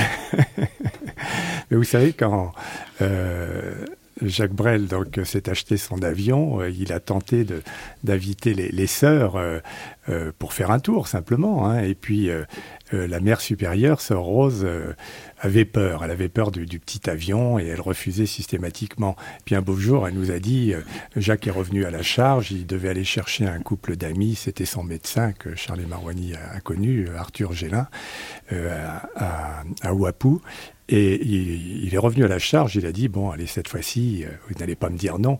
Euh, elle a reconnu que Jacques aurait été fâché, donc elle a accepté, elle n'a pas été déçue, mais euh, c'est Sœur Rose qui dit ça, juste avant d'embarquer, puisqu'il y avait Sœur Rose et une autre sœur, Jacques Brel se tourne vers elle et leur dit, allez mes sœurs, on va s'envoyer en l'air. Charlie Marouani, Fred Hidalgo, on ne peut pas évoquer Brel à Ivaoa sans dire un mot sur son dernier album, euh, qui a été entièrement écrit dans sa maison d'Atuona. Qu'a-t-il de marquisien euh, dans cet album, selon vous, euh, Charlie Marouani? Les marquises d'abord. Bien sûr. J'avais poussé Jacques à écrire. Je, je- je le suppliais de continuer à écrire des chansons. Il voulait pas. Il avait décidé d'arrêter de ne pas chanter. Puis un jour, il me dit Je m'y mets. Et il a écrit euh, ces quelques chansons euh, qui ont paru dans son dernier album, qui s'appelle Les Marquises, qui est magnifique. Ce qui l'a chagriné, c'est la sortie médiatique de cet album. Un tam-tam incroyable où on a décidé que ce disque sortirait à telle heure, tel jour, pas avant, dans toute la France en même temps, les wagons les distribuer. Ça l'a choqué, c'était trop de marketing, comme on dit aujourd'hui. Commercialement parlant, Barclay a bien fait sans doute, mais ça a choqué Jacques. Et quand il a su ça, il avait de la peine. J'étais le rejoindre à Hong Kong. Il était à Hong Kong à ce moment-là, j'étais passé quelques jours avec lui. Et je dis que malheureusement, on ne pouvait rien faire. Et ça l'ennuyait tout ce tam-tam, mais il voulait vivre en dehors de tout ça. Il a fait ce disque pour se faire plaisir, sûrement, pour dire des choses qu'il avait envie de dire. Mais trouver, euh, mettre en place un million d'albums le même jour, euh, ça l'a choqué. Reste qu'historiquement, c'est l'album le plus prévendu Ah oui, de l'histoire du disque. Un million. Et dans le monde. Ah oui. À l'époque, oui. D'autant plus, si vous le permettez, que justement Jacques Brel était parti sans faire lui-même la moindre promotion de l'album. Euh, Même, des- même pas une interview. Même pas une interview. Même pas une interview. Bon, une question reste donc, on a parlé, est-ce que Jacques Brel était malheureux de, de l'impact euh, médiatique de la sortie de ce disque, impact qu'il n'avait pas souhaité, et une question reste donc en suspens. Est-ce que Jacques Brel était enfin heureux aux Marquises? Alors, voilà ce qu'en disait Georges Brassens le jour de la mort de son grand ami. Je pense qu'aux dernières années de sa vie, c'était un homme heureux. Avant, je ne crois pas. Mais qui c'est qui est heureux? C'est difficile de vivre. hein. Il était heureux pourquoi? Parce qu'il réussissait à faire ce qu'il voulait faire? Peut-être était-il heureux simplement de s'en être tiré de sa maladie. Il croyait s'en être tiré, il était peut-être heureux. Peut-être que ça suffit à un homme qui a été gravement malade, dangereusement malade, euh, sur le point de mourir, de s'en être tiré. Peut-être que ça suffit pour le rendre heureux. Alors il riait beaucoup? Ah, quand il est venu la dernière fois, on a plaisanté toute l'après-midi, en particulier sur la mort, ce qu'on faisait souvent d'ailleurs, parce que on aimait rigoler là-dessus. Seulement aujourd'hui, c'est qu'il n'est pas là, ça m'est plus difficile de, de, de rigoler sur les corbillards et sur, sur les croque-morts et sur tout ce qu'on faisait d'habitude. Parce que d'habitude, on se marrait très fort avec ça. Et je pense qu'avec, euh, avec les chansons qu'il nous a laissées, euh, il est vivant maintenant et va continuer à vivre longtemps. Dans le temps, on montrait les morts.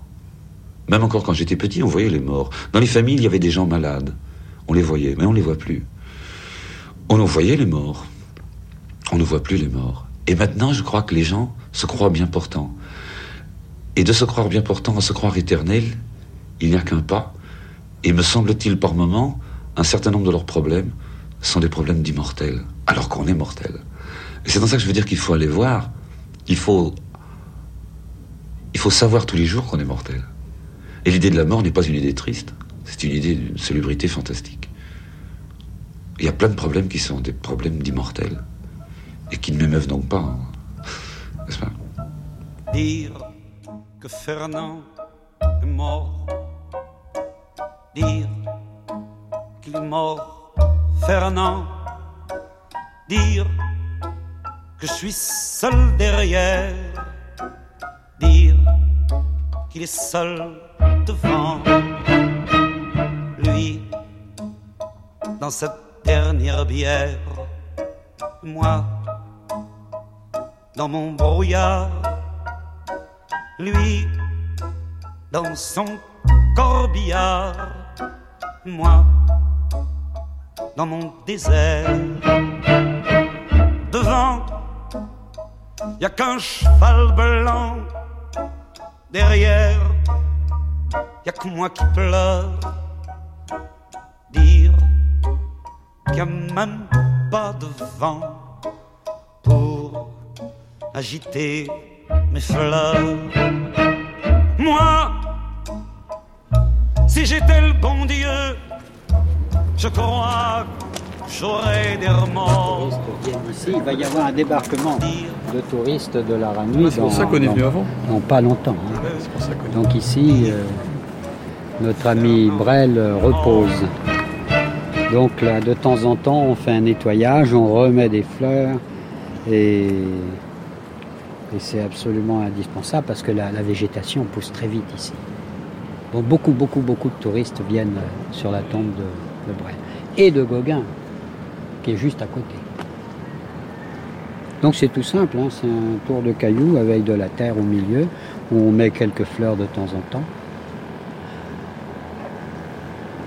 Passant, homme de voile, homme d'étoile, ce troubadour enchanta nos vies, de la mer du Nord aux marquises, le poète du bleu de son éternité te remercie de ton passage. Alors les gens mettent sur des petits galets des tas de petits mots sympathiques. Merci d'avoir rendu ton étoile accessible, Marc, par exemple. Beaucoup de, Belges, je vois, liégeoises, Marianne, salut de Marianne, liégeoise. Salut de Montmartre aussi. Salut de Montmartre. On trouve des lettres. hein. Il y a eu une lettre intéressante envoyée par un inconnu de France, adressée à Jacques Brel, cimetière d'Atouona, et la lettre est arrivée ici sur sa tombe. Le facteur a fait la démarche qu'il fallait pour déposer. Elle est arrivée à son destinataire. Et alors nous sommes là, bon, face à la tombe de Jacques, de Jacques Brel, tombe extrêmement simple, nous l'avons dit, Oui. avec autour de nous quelques plantations tropicales et derrière les croix blanches du cimetière. Mais si nous nous retournons, Oui, alors on est nous face- faisons face à un des plus beaux paysages qui soit. Oui, oui, alors là, nous sommes face à la baie des Traîtres. Euh, et alors, la baie des Traîtres, c'est en réalité, c'est l'abbé des Traîtres, c'est le nom du- de, de cet abbé. Alors nous avons à, à droite une montagne.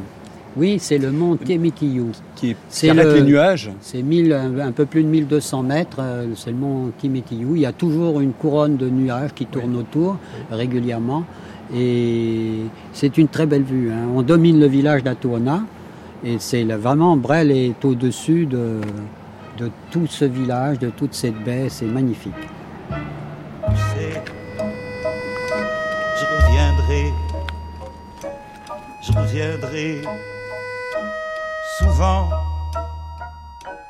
dans ce putain de champ où tu dois te reposer.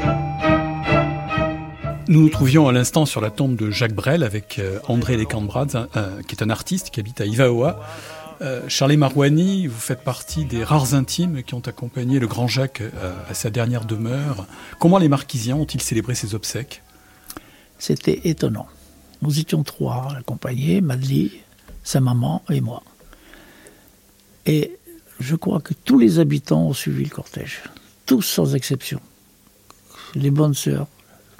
Quelques touristes par hasard arrivés ce jour-là par la goélette. Et c'était très émouvant parce que tout le monde est monté à pied jusqu'au cimetière qui était quand même assez, loin, sur la colline là-haut. Et c'était il y avait un silence extraordinaire. Il y avait des gens qui avaient des appareils photo, ils n'osaient même pas prendre des photos, par respect pour Jacques. Il y en a une ou deux faites par des, des passants. Enfin, c'était un respect magnifique. Charlie Marouani, quand on pense euh, à Brel et à la mort, on entend tout de suite des chansons comme Le Moribond ou Fernand, dont, on a entendu un extrait à l'instant. Et Brassens dit qu'ensemble, ils, en parlaient souvent, ils en blaguaient souvent. Est-ce que, est-ce que la mort est un sujet que vous évoquiez entre vous? Pas du tout. Pas du tout. Il écrivait ses chansons parce qu'il n'avait pas peur de la mort. Il disait Je n'ai pas peur de la mort. Il espérait vivre plus longtemps, bien sûr, à 49 ans. C'est vraiment très très jeune pour un homme. Il a, il a côtoyé, mais sans, sans la craindre. Oui, on l'a entendu dire tout à l'heure qu'il estimait qu'elle était d'une extraordinaire salubrité. que l'idée de la mort était salubre. Euh, nous étions donc tout à l'heure au, au, cimetière qui domine à Touona et la baie des Traîtres. Et de là, on aperçoit aux abords du village un hangar, un hangar qui dépare quelque peu, puisque c'est le seul du village. Mais la présence de ce hangar s'explique car il abrite l'espace Jacques Brel.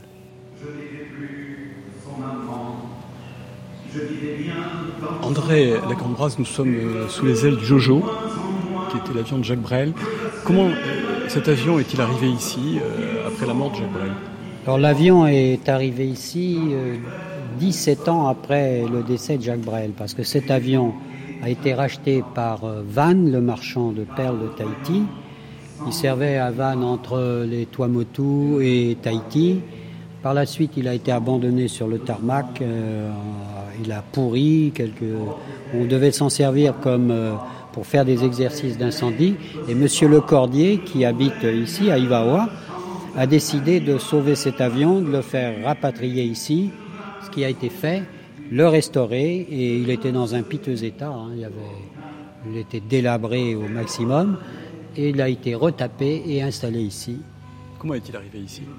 Par le bateau Laranui, toujours ce fameux bateau hein, qui, qui, sert de lien entre euh, Tahiti et les Marquises. Euh, il est arrivé ben, les ailes démontées et avec la grue de Laranui, on l'a débarqué et on l'a transporté ici par camion. Alors qu'il s'agit d'un avion statique qui est la vedette en quelque sorte de cet espace Jacques Brel, puisque tout tourne autour de lui. Oui. Qu'a-t-on disposé euh, autour de l'avion pour autour, euh, oui, éclairer oui. Les, les, les, visiteurs Autour de l'avion, nous avons installé des, des, panneaux représentant un peu la vie de Jacques Brel, beaucoup de films, des, tous les films de, de Jacques Brel, la plupart des films de Jacques Brel, des extraits de chansons de Jacques Brel, et puis quelques amis de Jacques Brel, dont Jojo, dont Georges Pasquier, qui d'où le nom, comme il est décédé avant, avant Jacques Brel, euh, Jacques Brel avait décidé d'appeler Jojo, euh, de son ami Jojo, Georges Pasquier. Et il lui a dédié une chanson sur l'album Les Marquises. Tout à fait. Euh, nous avons entendu, euh, là il y a quelques instants, la chanson Les Marquises. Vous qui y vivez depuis presque, presque 9-10 ans, euh, est-ce que cette chanson, selon vous, représente la réalité de la vie quotidienne aux Marquises? Tout à fait. Jacques Brel a saisi en, en peu de temps la, la, façon de vivre des Marquisiens. Et l'atmosphère aussi. Il a décrit l'atmosphère un petit peu des Marquises. C'est exactement ça. Toutes les petites touches que comporte cette voilà, chanson voilà. sont la réalité selon vous. Tout à fait. Et quand il dit gémir n'est pas de mise, est-ce qu'on est, est, vraiment ça. dans le caractère marquisien C'est ça, c'est ça. C'est tout à fait ça. Pour vous, c'est ce qui caractérise les Marquises Oui, oui. Jacques Brel a connu les îles Marquises dans les années 70 je pense que c'était une autre époque. On ne peut pas comparer. C'est comme si on demandait à quelqu'un euh, le Paris de 2014, est-ce qu'il ressemble au Paris de Douaneau des années 50 Voilà, bon, les choses évoluent. Euh, Brel, quand il arrive aux Marquises, euh, il y avait bon, quelques aéroports, mais il y avait par exemple il n'y avait pas de téléphone. il y avait très peu, voire pratiquement pas de route. Monsieur, vous êtes invité à passer au restaurant, le déjeuner est servi. Bon appétit. Il n'y avait pas autant de magasins avec autant de produits de l'étranger. Il n'y avait pas de cinéma, évidemment. Il n'y avait pas de radio, il n'y avait pas de télévision. Les gens vivaient presque en autarcie, j'allais dire. Donc forcément, l'état d'esprit n'est pas le même. Euh, les gens ont compté sur eux-mêmes, alors que maintenant, ben, on a plutôt tendance à vivre avec les choses importées. Moi, je sais que je suis très content d'avoir Internet aux Marquises. C'est ma bibliothèque. Je, lis des tas de choses. J'écoute France Culture. voilà, c'est des choses que, que je pourrais pas faire, euh, que j'aurais pas pu faire dans les années 70. Donc, pour euh, répondre à ta question, euh, je dirais que le, gémir n'est pas de mise aux Marquises. Euh, ça, il appartient plus au passé qu'au présent. Gémir n'est pas de mise. Euh, sur la compréhension de cette phrase mythique, nous venons d'entendre deux opinions tout petit peu différentes, celle d'André Lecambras, qui est peintre à Ivaoa, et celle de Lionel Gouverneur, que nous avons rencontré sur la Ranui, et qui est l'unique photographe professionnel installé aux Marquises. Euh, Fred Hidalgo, selon vous, qu'est-ce que Brel a voulu dire en disant Gémir n'est pas de mise? Euh, je crois qu'effectivement, le dernier témoignage me semble peut-être le plus juste en ce sens qu'il reflète euh, de la façon la plus juste les marquises et Ivawa en particulier lorsque Jacques Brel y vivait. Depuis, c'est vrai qu'avec Internet, avec le téléphone, avec la télévision, les, choses ont beaucoup changé. Quand on parlait du cinéma tout à l'heure, il faut savoir qu'il il faisait le projectionniste lui-même en plein air. Euh, C'était vraiment une autre époque c'est bon, euh, c'est surtout les moyens de communication parce que pour le reste, la vie est à peu près la, même. Il y a plus de produits importés, c'est vrai mais euh, ce sont les moyens de communication qui font que ça n'est plus tout à fait un archipel euh, isolé comme celui que, que, Jacques Brel a connu. Charles Marouani, vous étiez avec les Marquisiens, nous en avons parlé tout à l'heure, lorsqu'ils ont accompagné leur ami, votre ami, au cimetière. Selon vous, que reste-t-il de lui aux Marquises aujourd'hui? Il reste là. Il est présent, il est vivant, comme le disait Fred Hidalgo tout à l'heure, comme il est en, en France, comme il est dans tous les pays francophones les jeunes découvrent, redécouvrent Brel. Euh, récemment encore, des voisins euh, à 2 heures du matin écoutaient des, des chansons de Jacques Brel. Euh, ça m'a, ça m'a touché. Samedi dernier, c'était pas. De jeunes voisins, de jeunes voisins. Des jeunes voisins de, de, de, de 20 ans. Enfin, des, des voisins, leurs parents n'étaient pas là. Ils ont squatté l'appartement, ils ont invité des amis, ils ont écouté Brel euh, à 2 heures du matin. Est-ce qu'on peut dire simplement c'est une précision parce que les marquises dont on parlait à l'instant, il faudrait dire qu'il n'y a eu qu'une seule et unique prise à l'enregistrement. Vous vous rendez compte, un chef-d'œuvre pareil, aujourd'hui on passe euh, des semaines, voire des mois en studio, en une seule prise, euh, tout était euh, parfait. Et c'était un samedi matin, et c'était la, la, dernière prise et la dernière chanson voilà. enregistrée par Jacques Brel. En direct, donc, avec les musiciens qui ensuite se sont levés. Bon, je pense que Charlie pourrait en témoigner, et l'ont applaudi. J'étais là, présent, heureusement. Et c'était assez extraordinaire de voir tous ces musiciens se lever, applaudir. Je ne parle pas de Gérard Joannès, bien sûr, ni de François Robert, son arrangeur de toujours. Et quand il est arrivé à Paris, il m'a dit je vais aller voir euh, Gérard euh, Joannès, je vais répéter un peu chez lui. Donc chez Gréco, à l'époque, il a répété. Gérard Joannès, qui, qui, est le, le, mari de, qui était le mari de Jules Gréco. Maintenant, ben, c'était le pianiste de Jacques Brel pendant 25 ans, 20 ans. Et c'était étonnant cette atmosphère qu'il y avait dans ce studio. C'était irréel. On n'a jamais vu des, des musiciens aussi euh, émus d'avoir écouté ce, témoignage de, de, la vie de Jacques. Il était vivant, il voulait vivre. Il ne voulait que vivre.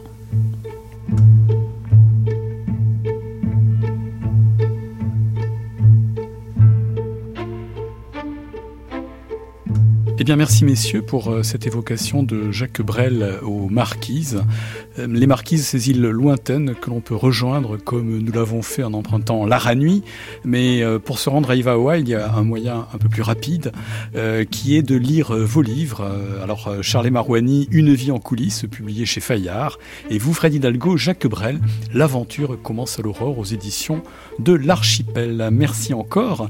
Et avant de nous quitter, je vous propose d'entendre un commentaire de la phrase Gémir n'est pas de mise. Il est de Joseph Caillat, qui est à la fois un élu et un artiste, et qui nous a reçus chez lui sur son île de Wapo. Veux-tu que je te dise, gémir n'est pas de mise aux marquises. Gémir n'est pas de mise aux marquises. On n'a pas à se plaindre de la vie aux marquises. Cet artiste très connu, très connu, qui a, voulu poser les pieds aux marquises, à Hibawa, à Tourna. La beauté des fonds de vallée, des crêtes de montagne, le silence des nuits, des moments de la journée, l'accueil du marquisien, la plénitude au travers de ce que les yeux voient, de ce que le cœur ressent, de ce que la pensée interprète, qui a fait dire au travers de cet article, Jimir n'est pas demi. Bien sûr, c'est d'actualité. On ne peut pas être malheureux. Si on, si on est malheureux aux marquises, mais ça n'a rien à voir avec ce qui est marquisien. Non, Gémir n'est pas de mise aux marquises. Et j'ai eu l'occasion de chanter la chanson de Brel avec euh, ma version euh, marquisienne. Même si je vais juste chanter euh, le premier couplet de, cette chanson de Brel qui m'a beaucoup ébloui et ému quand je l'ai euh, entonné au travers d'un d'un CD en, en 2000, troisième millénaire. Il parle de la mort comme tu parles d'un fruit. Il regarde la mer comme tu regardes un puits. Les femmes sont lascives au soleil redouté. Et s'il n'y a pas d'hiver, cela n'est pas l'été. Et par manque de brise, le temps s'immobilise. Ô marquise,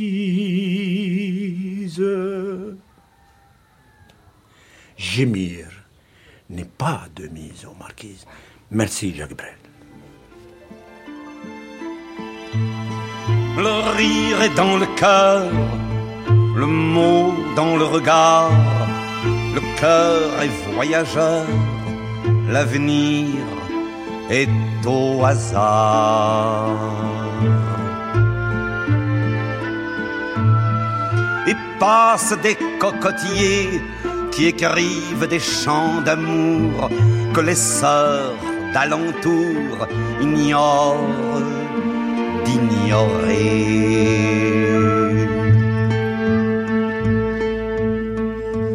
Les pirogues s'en vont, les pirogues s'en viennent, et mes souvenirs deviennent ce que les vieux en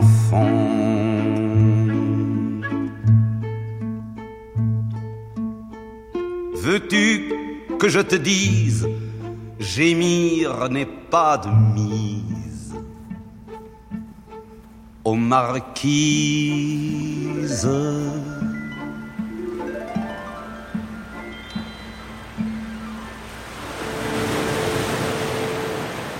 Voilà, ainsi s'achève ce deuxième rendez-vous de la grande traversée aux îles Marquises. Demain, nous nous intéresserons à la culture marquisienne dans laquelle nous incluons l'autre gloire d'Ivaoa, le peintre Paul Gauguin, Paul Gauguin qui a fini ses jours et non loin duquel Jacques Brel a voulu être enterré. Merci à nos partenaires, Air Tahiti Nuit, la compagnie polynésienne de transport maritime Carmlara Nuit et l'Office Tahiti Tourisme. Prise de son à Paris, Éric Villenfin, archive INA Haute-Vassan. Une grande traversée aux îles Marquises en partenariat avec le numéro d'été de Beaux-Arts Magazine qui vous était proposé par Jean-Paul Taillardas et François Test.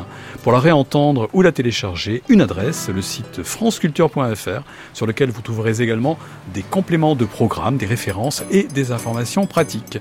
Comme on dit aux Marquises, à paille, oi oi, au revoir, à demain. Ma vie la mer promise, de d'où nul ne revient, même les récifs de la réglisse, retour, où tout est délice, la vie en marquise, vie à la mer promise, de Brel et Gauguin, d'où nul ne revient, partout où que j'aille rêve dans la vague, les tortues, les cailles, les crabes corail, la main en panier, des frangines bercées par l'ombre secret, des palais d'ouvriers, aux marquises, liée à les mers promises, de près les Gauguins, d'où nous ne revient, la vie aux marquises, liée à la mer promise. De près les Gauguins, d'où nous ne revient.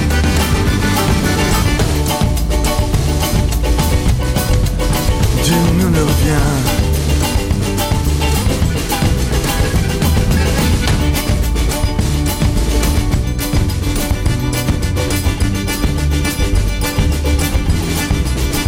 La vie aux marquises, vie à la mer promise, de près les d'où nous ne revient.